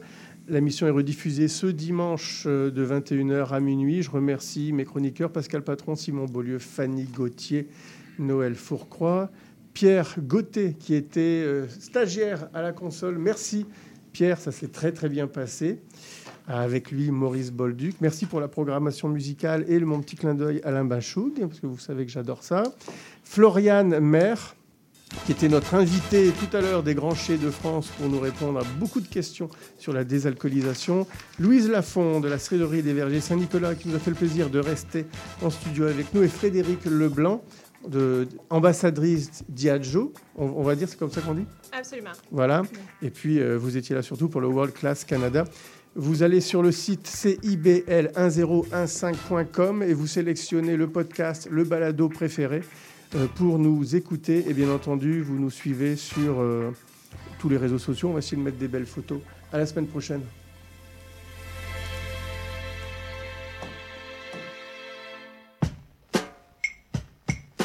Depuis plus de 30 ans, le journal mensuel Écho Montréal est le fier porte-parole de l'actualité politique, économique, sociale et culturelle au cœur de Montréal. Distribué gratuitement et rejoignant 200 000 lecteurs, Écho Montréal est aussi un véhicule publicitaire polyvalent en répondant efficacement aux besoins de différents annonceurs, comme dans l'immobilier ou tout simplement pour y afficher avis publics ou services professionnels. À lire ce mois-ci dans Écho Montréal. Le Stade olympique, un trésor caché, difficile de sourire à Montréal, 2024 des résolutions et des contradictions, Immobilier 2024, investir dans l'immobilier, le fanatisme des syndicats. Pour en savoir plus, nous vous invitons à visiter notre plateforme numérique à écomontréal.com ou à composer le 514-844-2133. 514-844-2133.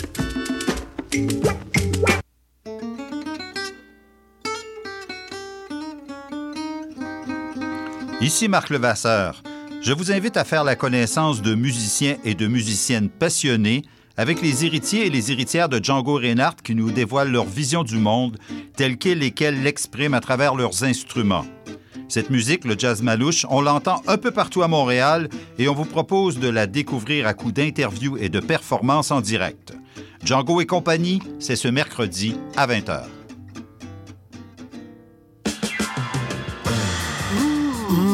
Décadence. Trois heures de musique deep house, soulful house, techno, disco et garage. Décadence. Les vendredis soirs, dès minuit, Michael Terzian ouvre le bal à votre week-end. Votre week-end. CIBL, au cœur de la décadence.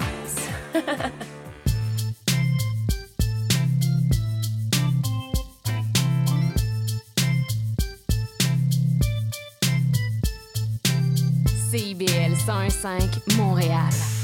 Vivre Montréal. Dans la radio communautaire, parce que les gens se sentent impliqués, là, comme une espèce de longueur d'onde. CIBL, au cœur de la vie citoyenne. Une heure de rencontre.